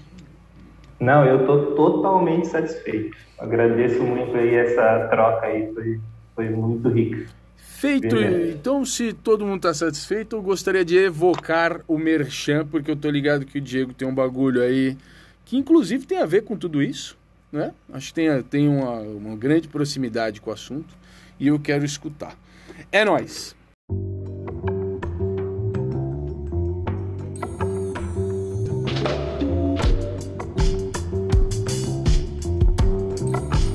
Merchan. Diegão, fala pra nós, o que, que você tem pro Merchan aí? Então, gente, estou com um projeto novo aí. Opa! E na verdade é novo só no, no nome, mas eu já venho tratando com isso há algum tempo já. Acho que, na verdade, todas as minhas vivências enquanto professor foram se juntando para que hoje eu me sentisse preparado assim para poder tipo, facilitar alguma coisa aí para algumas pessoas. E ele se chama Desempacando o Improviso. Desempacando o improviso. Sensacional. Exa- exatamente. É, eu preciso dar os créditos desse nome aí para minha mentora Tati Sanches, que me, que, que me ajudou aí. É, e que para mim foi muito. É, encaixou muito bem com, com, a- com as minhas ideias mesmo. E no ano de 2020 eu vim é, com a pandemia, é, me, me mexeu para começar a trabalhar de forma online. E surgiu isso, eu comecei a, a dar mentorias online é, individuais para algumas pessoas. E, na verdade, essa minha vontade agora de trabalhar mais focado com, com improvisação mesmo, veio do resultado que teve nessas pessoas. É, então, foi incrível, assim, tipo, o feedback delas e eu fiquei muito feliz com isso e comecei a anotar mais coisas ainda e, acredito que tem um material bem legal aí. É, eu acabei de lançar, são eu tinha eu tinha aberto só cinco vagas porque eu estou dando aulas presenciais, então para eu conseguir encaixar na minha agenda e dar a atenção que eu quero dar para cada pessoa, eu só tinha esse esse tanto de vaga e já duas pessoas já já fecharam, então eu preciso, se você tiver interesse, vá no meu Instagram é, um Diego Tavares. Vai estar na, vai estar na descrição aqui. Isso. Boa. E aí, cara, é, basicamente eu vou trabalhar em cima da, da sua necessidade. Exatamente. Então a gente vai conversar, vai ter um raio-x onde a gente vai trocar ideia e você vai me dizer o que você ah, vai contar um pouco da sua história, porque é, nesse processo o, a sua história influencia muito no, no porquê sua- o seu improviso está travado, por que, que você não está conseguindo desenvolver, quais são. Não sou nenhum psicólogo, não vou tratar traumas de ninguém, né? não estou aqui para isso, mas eu vou tentar facilitar essa, essa mecânica aí e o entendimento mesmo. A gente vai conversar. Na mentoria também tem espaço para a gente trocar ideias sobre diversos assuntos, então tem duas horas nesse em, em cada módulo que é para a gente fazer uma chamada de vídeo e trocar ideia. Então vocês podem perguntar o que for e, e a gente tenta chegar em alguma em outras perguntas mais eficientes aí, como diz o Henrique. Boa. E, e é isso, galera. Então, apareçam lá, vamos trocar ideia. Eu tô, tenho feito conteúdo no meu Instagram lá também, então vai lá que tem algumas coisas legais lá, interessantes. Ótimo. Eu vou deixar na descrição o arroba do Diegão lá no, no Instagram. E, pô, vai lá trocar uma ideia com ele, descobrir mais aí sobre o projeto do Desempacando Improviso. Já que falamos tanto sobre isso hoje, né, e a gente sabe o quanto isso ainda é mistificado, ainda é assustador, enfim, a gente cagou, né? A gente erramos nessa história. Então, acho sensacional que tenha que o Diegão esteja guiando aí coisas voltadas para desempacar esse essa ferramenta orgânica de dança, expressão e criatividade. Da hora. Você tem? O quê? Merchan? Merchan? Ah, não, não tenho. Eu tenho meu curso que está lá para quem quiser, para quem quiser lidar com processos de autonomia no envolvimento com hip hop dance, principalmente dedicados a estudantes e iniciantes. Eu tenho o curso Hip Hop Dance Muito Prazer, que está disponível lá no Simpla Play. É, uma, é um curso em vídeo aula, 10 aulas, somando cerca de 6 horas de vivência e tá lá para quem quiser. Eu vou deixar na descrição também. Já falei aqui em outros episódios. Tá? Curso em vídeo aula. Às vezes as pessoas me escrevem e falam: ah, "Eu quero o curso". Aí compra e depois fala assim: "E que dia que vai ser?" Não, não vai ser dia nenhum. É vídeo aula, você compra e tem acesso às videoaulas por um ano para fazer quantas vezes você quiser, quando você quiser. É sério que já fizeram isso? Mais de uma vez. Então fica lá, é vídeo aula, tá? Ô, gente. É, As isso. pessoas não, não leem as coisas. Não, não As lembro. pessoas não leem as coisas. Põe um flyer com data, as pessoas escrevem embaixo quando vai ser. É assim mesmo, tá? Data no flyer. E eu vou então fazer o meu, posso já? Vai. Tá chegando a minha hora? Bom, eu vou fazer o meu, porque assim, eu tenho o meu exemplo aqui de orgulho.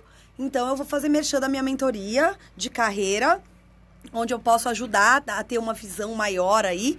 Como o Diego falou que ia dar os créditos do nome do projeto dele a mim, na verdade eu só escutei ele falar, porque quem usou essa palavra não fui eu, foi ele.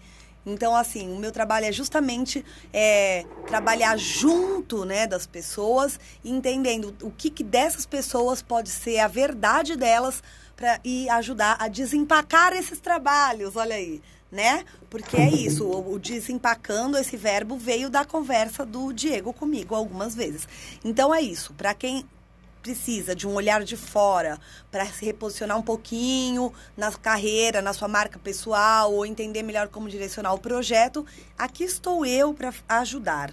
Tá? E para aquelas pessoas que não querem ou não podem, né, investir na individual, a gente vai lançar a do grupo. Super legal. A de grupo eu vou juntar um monte, não é um monte, não posso ser um monte, senão eu não, nem durmo mais.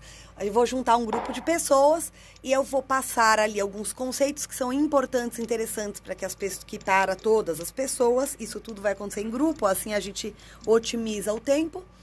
E eu vou ter encontros individuais, mas aí já são encontros mais é, de meia hora pra gente então aí só tocar as coisas individuais e a gente vai ficar aí por cinco meses todo mundo junto, tá? Diferente dessa que, que eu fiz com o Diego, que eu estou fazendo, na verdade, né? De, a gente ainda tá nela, que é de uma coisa mais aprofundada, que eu tô só eu e a pessoa por muito tempo ali juntos. É, é isso. Então eu vou fazer todo um processo aí de divulgação, nem comecei. O único lugar que eu tô falando sobre essa mentoria em grupo é aqui. No pé na orelha mesmo, tá? E para vocês que sempre me escutam falar sobre o curso de gestão para escola de dança, ele já foi. Acabou ontem. Só que sabe o que aconteceu? Já tem uma lista de pessoas para o próximo. Sim. Então, eu estou fechando o grupo para daí lançar a data e talvez eu nem divulgue, porque eu já tenho seis pessoas. Então, se você quer ser uma é, da- das outras seis pessoas que ainda não está no grupo da próxima data, que ainda não tem, e de fato eu vou consultar esse grupo para todo mundo poder, tá? Já entre em contato comigo, tá bom? Deve ser final de março, começo de abril. Beleza. Vou deixar também na descrição. É só entrar lá, mandar um e-mail para ela ou falar diretamente no Instagram com ela. Bora pro Vai Lá Ver? Vai.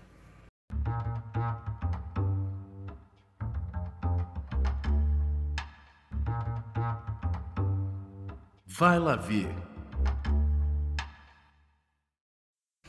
Para o Vai Lá Ver dessa semana eu tenho duas indicações. Só? Só duas. Nossa. Uma delas eu já divulguei lá no meu Instagram por meio de alguns stories, mas eu quero falar aqui também porque eu achei muito foda, meu. É um livro chamado Ego Strip Book One, de um artista, um, ilustrador chamado Dan Lish. E é um livro de ilustrações, assim, eu vou chamar de outra coisa. São obras de arte, de ilustração, é, sobre artistas do, da, do rap, artistas da música hip hop. Mas não tem, não tem patifaria não. É só gente realmente importante, valiosa, underground, old school, os pilares, os, os arquitetos e construtores da música que a gente tanto gosta. E eu fiquei excessivamente de cara com a qualidade das obras. Assim, incrível mesmo. E é um livro que está num, num, num, financiamento aí público, lá no Kickstarter, e você consegue comprar a versão digital por um valor extremamente acessível. Se eu não me engano, não quero falar bobagem aqui, mas se eu não me engano eram 10 euros, uma coisa assim. Pode ser uma informação apócrifa. Essa é uma informação. É não, ela não é apócrifa porque apócrifa porque está registrado que fui eu que falei, mas ela pode ser uma fake news. Tá. Entendi. Mas é algo em torno de 10, 10 euros, assim, a versão digital, um e-book ou PDF, tá? Aí a versão livro mesmo físico é um valor que chega a 250, 260 reais. Pra, mais uh, o shipping para enviar e tal. Mas assim, a versão digital é muito acessível. Eu achei super legal e é um, um, um, cara, obra de arte, obra de arte. Vou deixar na descrição o link aqui do Kickstarter. E minha outra indicação, veja bem, é uma playlist no Spotify gerada por uma empresa chamada Lego. Sim, Lego, aquela dos blocos de montar. Que você ama. Que é, Lego é uma das maiores paixões da minha vida. E a Lego lançou uma playlist com música, faixas de áudio de longa duração, de meia hora, tal, 40 minutos, com barulho de pecinhas sendo procuradas, montadas, mexidas. Mentira! Chama-se White Noise Lego. São playlists. Sério? Vou agora. Playlists de ASMR. É, eu também sou um Mentira. grande fã de ASMR. Então, playlist de ASMR com barulho de pecinhas de Lego. Você coloca o som e tem coisas diferentes. Por exemplo, tem uma que chama-se, sei lá, algo como procurando aquela peça. Então é só mexendo nas peças, num, num, num conjunto de pecinhas, procurando, procurando, procurando. Aí tem uma outra que é montando os blocos maiores e tal. Então são barulhos diferentes. Ah, é, e tem um nome. Põe alguma aí. Essa que eu falei, quer ver, ó? Waterfall deve ser boa, deve cair as coisas. Ah, Cadê? Puta, o que eu não achei. Searching for the One. Essa que eu falei. Searching for the One.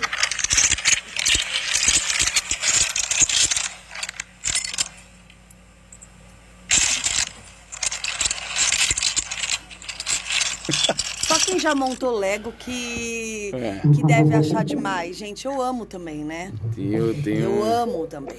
Então eu vou deixar aí também para você procurar lá se você tem algum, alguma inclinação a esse tipo de doideira. E o Lelê também ama. O Lelê. Ah, o Lelê também, é verdade. Muito bem, minhas indicações foram essas. Diegão, é, é tua. Boa. O- as minhas indicações, na verdade, uma- a primeira indicação é de um vai lá ver que já aconteceu aqui, mas que eu acabei de acabei de terminar o livro, que é Quem Educa Marca o Corpo do Outro. Opa! Da nossa convidada. E, cara, que livro é esse? Realmente, assim, é tipo, eu, pense- eu fiquei pensando se eu tivesse lido esse livro há 10 anos atrás, é, o tanto que teria me ajudado, né? Que legal. Enquanto professor, assim, né? E, enfim, muita coisa ali que ela falava eu já tinha chegado nessa, nesse entendimento, né? Mas muita coisa ainda não, e talvez se eu tivesse lido lá atrás, teria me ajudado muito né, nesse, nesse processo. Então, indico muito para as pessoas aí, quem passou, porque a galera tem vários vai lá aqui que ninguém nem, nem dá bola, né? Eu tô vendo vocês aí, eu conheço. Então, vocês vão lá atrás lá, porque as coisas são boas. Né? É...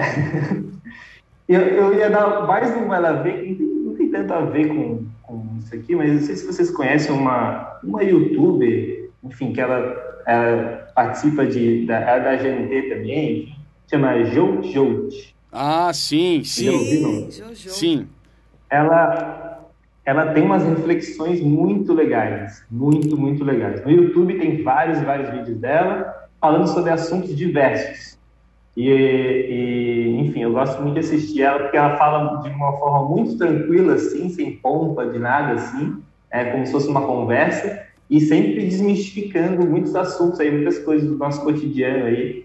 Então, eu gosto, eu gosto. Então, tá aí o meu segundo e último, lá. Sensacional, cara. Pô, que coisa curiosa, eu tô tentando encontrar aqui qual foi. Ah, aqui achei o, o, livro que o, que o Diego indicou, que ele disse que já foi indicado aqui, é o livro da, da Fátima Freire Dalbert, que teve com a gente num episódio histórico, talvez o meu predileto de todos do Pé na Orelha, que é o episódio 52. Vai lá ver, ficou meu vai lá ver aí também, cara. Esse episódio é emocionante. Eu vou deixar aqui então na descrição tanto o livro quanto a Juju para vocês. E você, Tati Sanches? É, um, dois, três, quatro, cinco. Eu tenho cinco, vai lá ver. Ah, cara, ela só, tá... tinha, só teve dois? Ela Nossa. tá... Que horror. Só dois, então.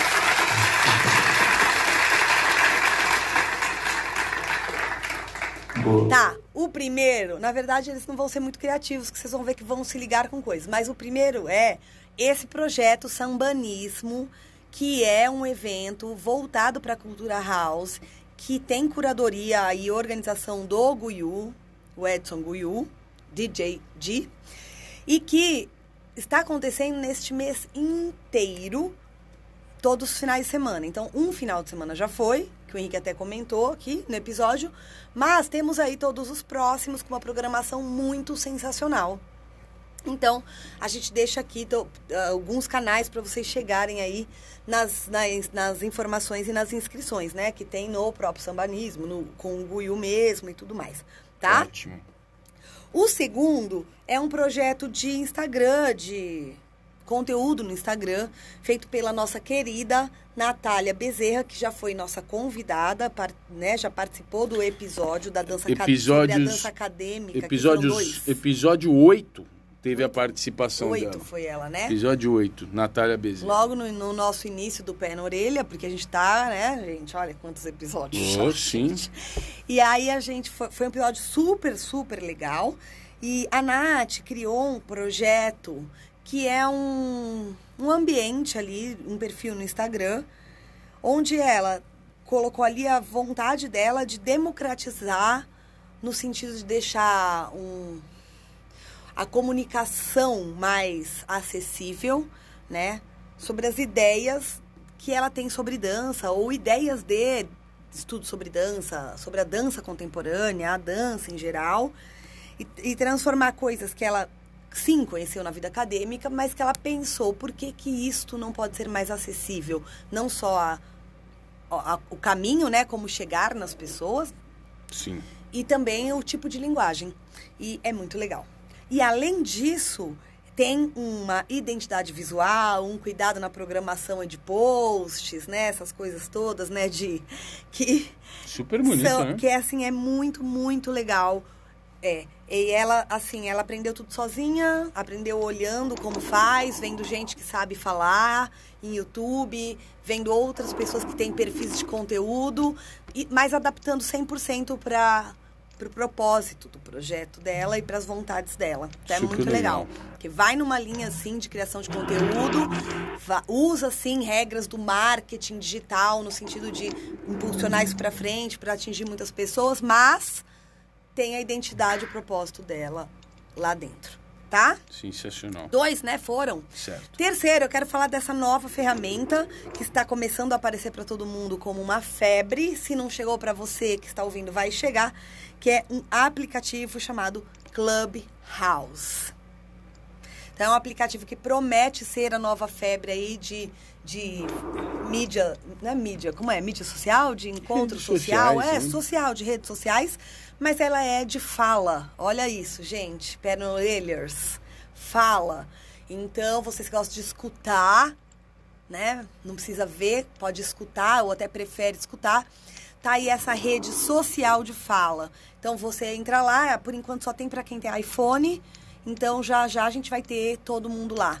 Continua Porque sendo. segundo pesquisas, 95% dos brasileiros tem Android e não iPhone. Então só 5% da, da população que tá lá no negócio, quem tá, né? Quem sabe que existe. E, e continua sendo só com convite ou já ampliou? Olha só, continua sendo com convite, porque eu, eu entendi que não é nem para criar uma estratégia, viu, Henrique? É mais porque ainda é uma quase fase uma versão beta, beta, né? é.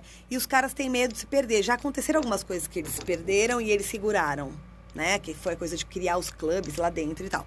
Então é assim, gente, mas basicamente é como qualquer outra rede social, você vai lá, faz o seu perfil, tá? Baixa o aplicativo, bota teu nome, faz um login lá, vê se tem o seu nome disponível, faz um perfilzinho.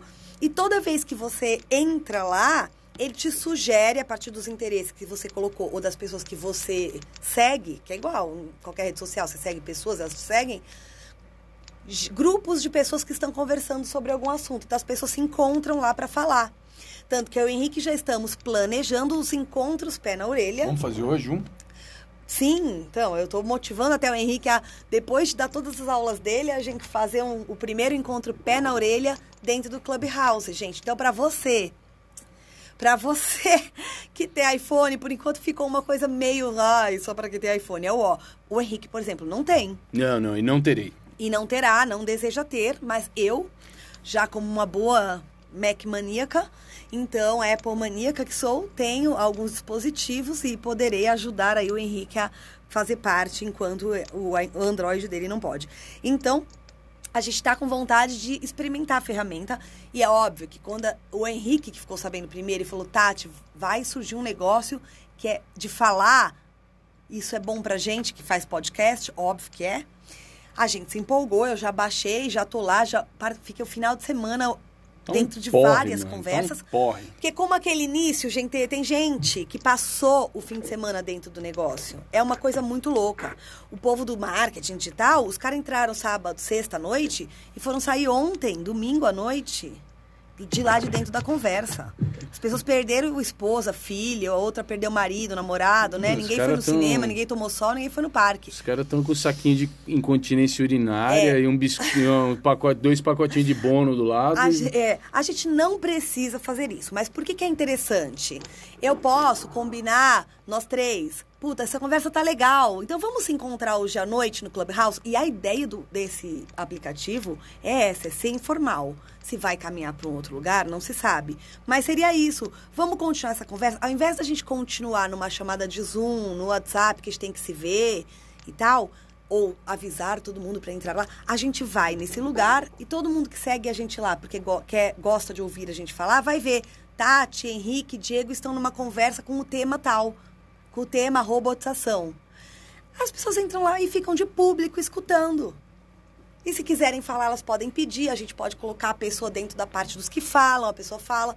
É muito legal. É muito interessante. E- Tem gente já inventando formas muito, muito criativas e valiosas de fazer uso. Exatamente. Eu já inventei uma série, já tenho um monte de ideias, mas uma delas, que obviamente eu e o Henrique tivemos, é usar essa ferramenta para encontrar com os penaurelhers e poder gerar aí discussões e conversas Sempre. com um pouco mais de participação. Porque, como disse o Diego, vocês ficam querendo falar e não É. conseguem, né? Sempre teve, né, essa história. Vocês têm que abrir o Instagram do Pé na Orelha pra gente poder responder, pra gente poder trocar. É. Nunca, a gente nunca encontrou o formato, o jeito mais legal. E eu tô apostando, a gente tá apostando sim nisso como um, um caminho. Bom, eu só fiz três, os outros dois são meio óbvios, parece puxa-saco, mas eu queria falar disso. Então eu vou pôr como um vai lá ver.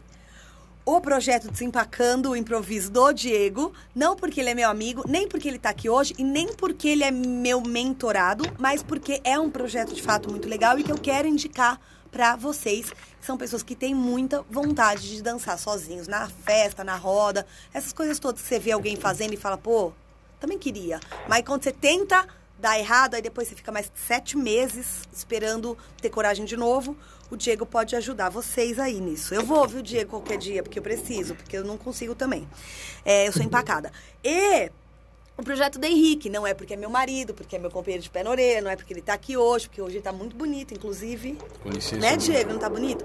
Mas eu quero falar do projeto Interrogações do Henrique. Ah.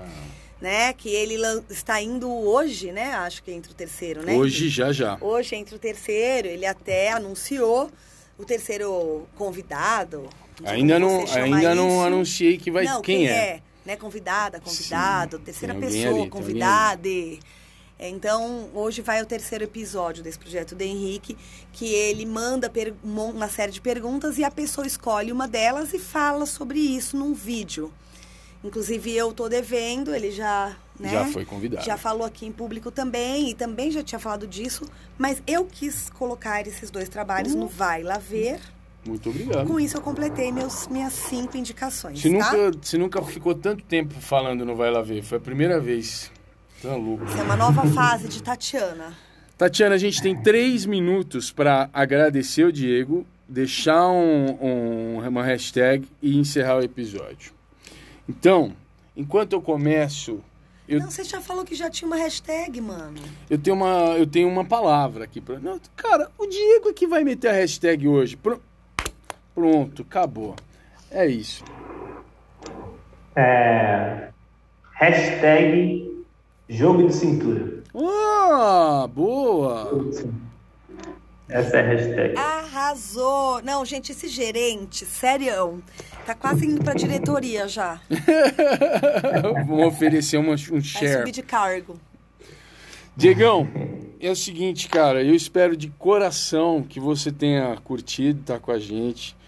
Você sabe, para mim, pessoalmente, aqui, fora pé na orelha, fora, enfim, tudo isso, você sabe que eu gosto muito de você, gosto muito do teu trabalho e é um prazer conversar contigo.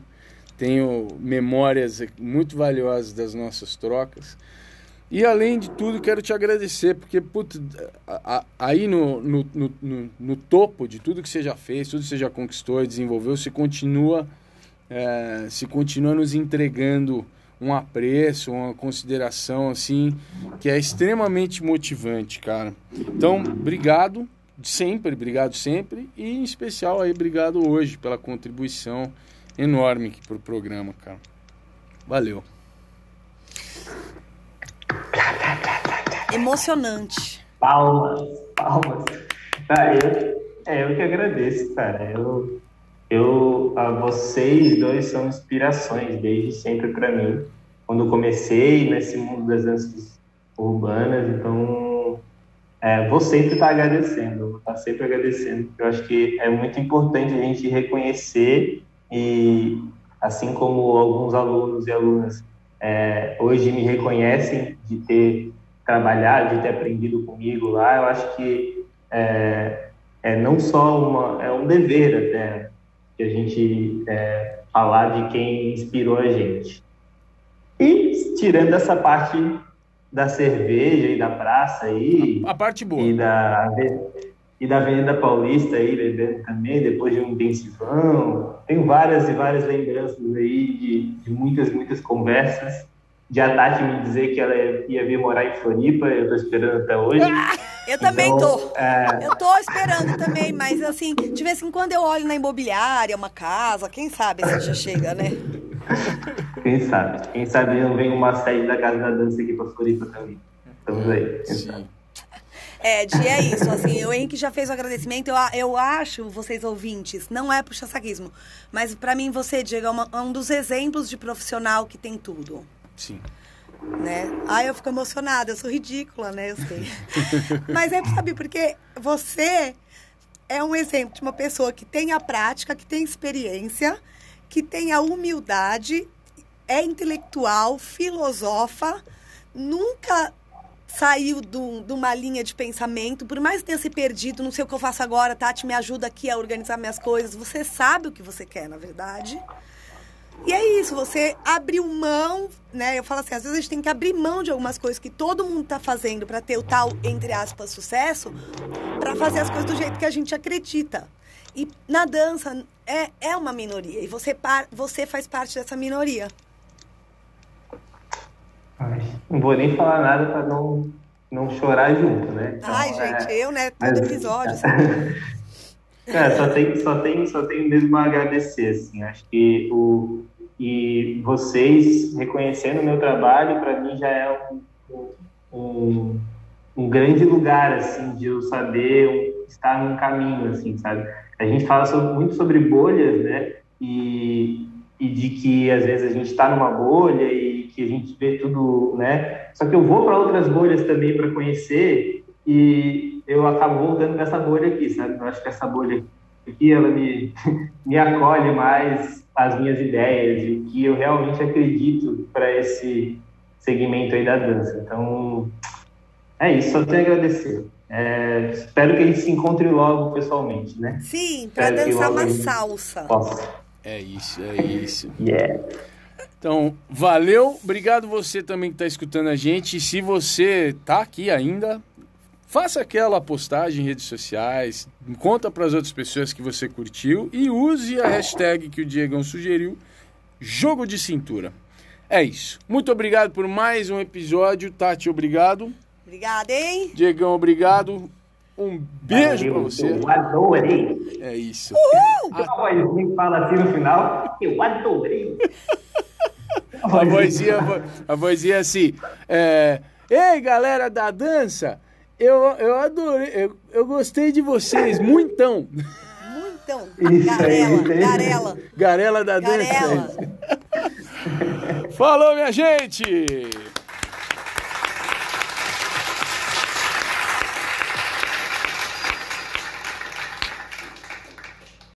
Oi, galera da dança. Eu gostei de você.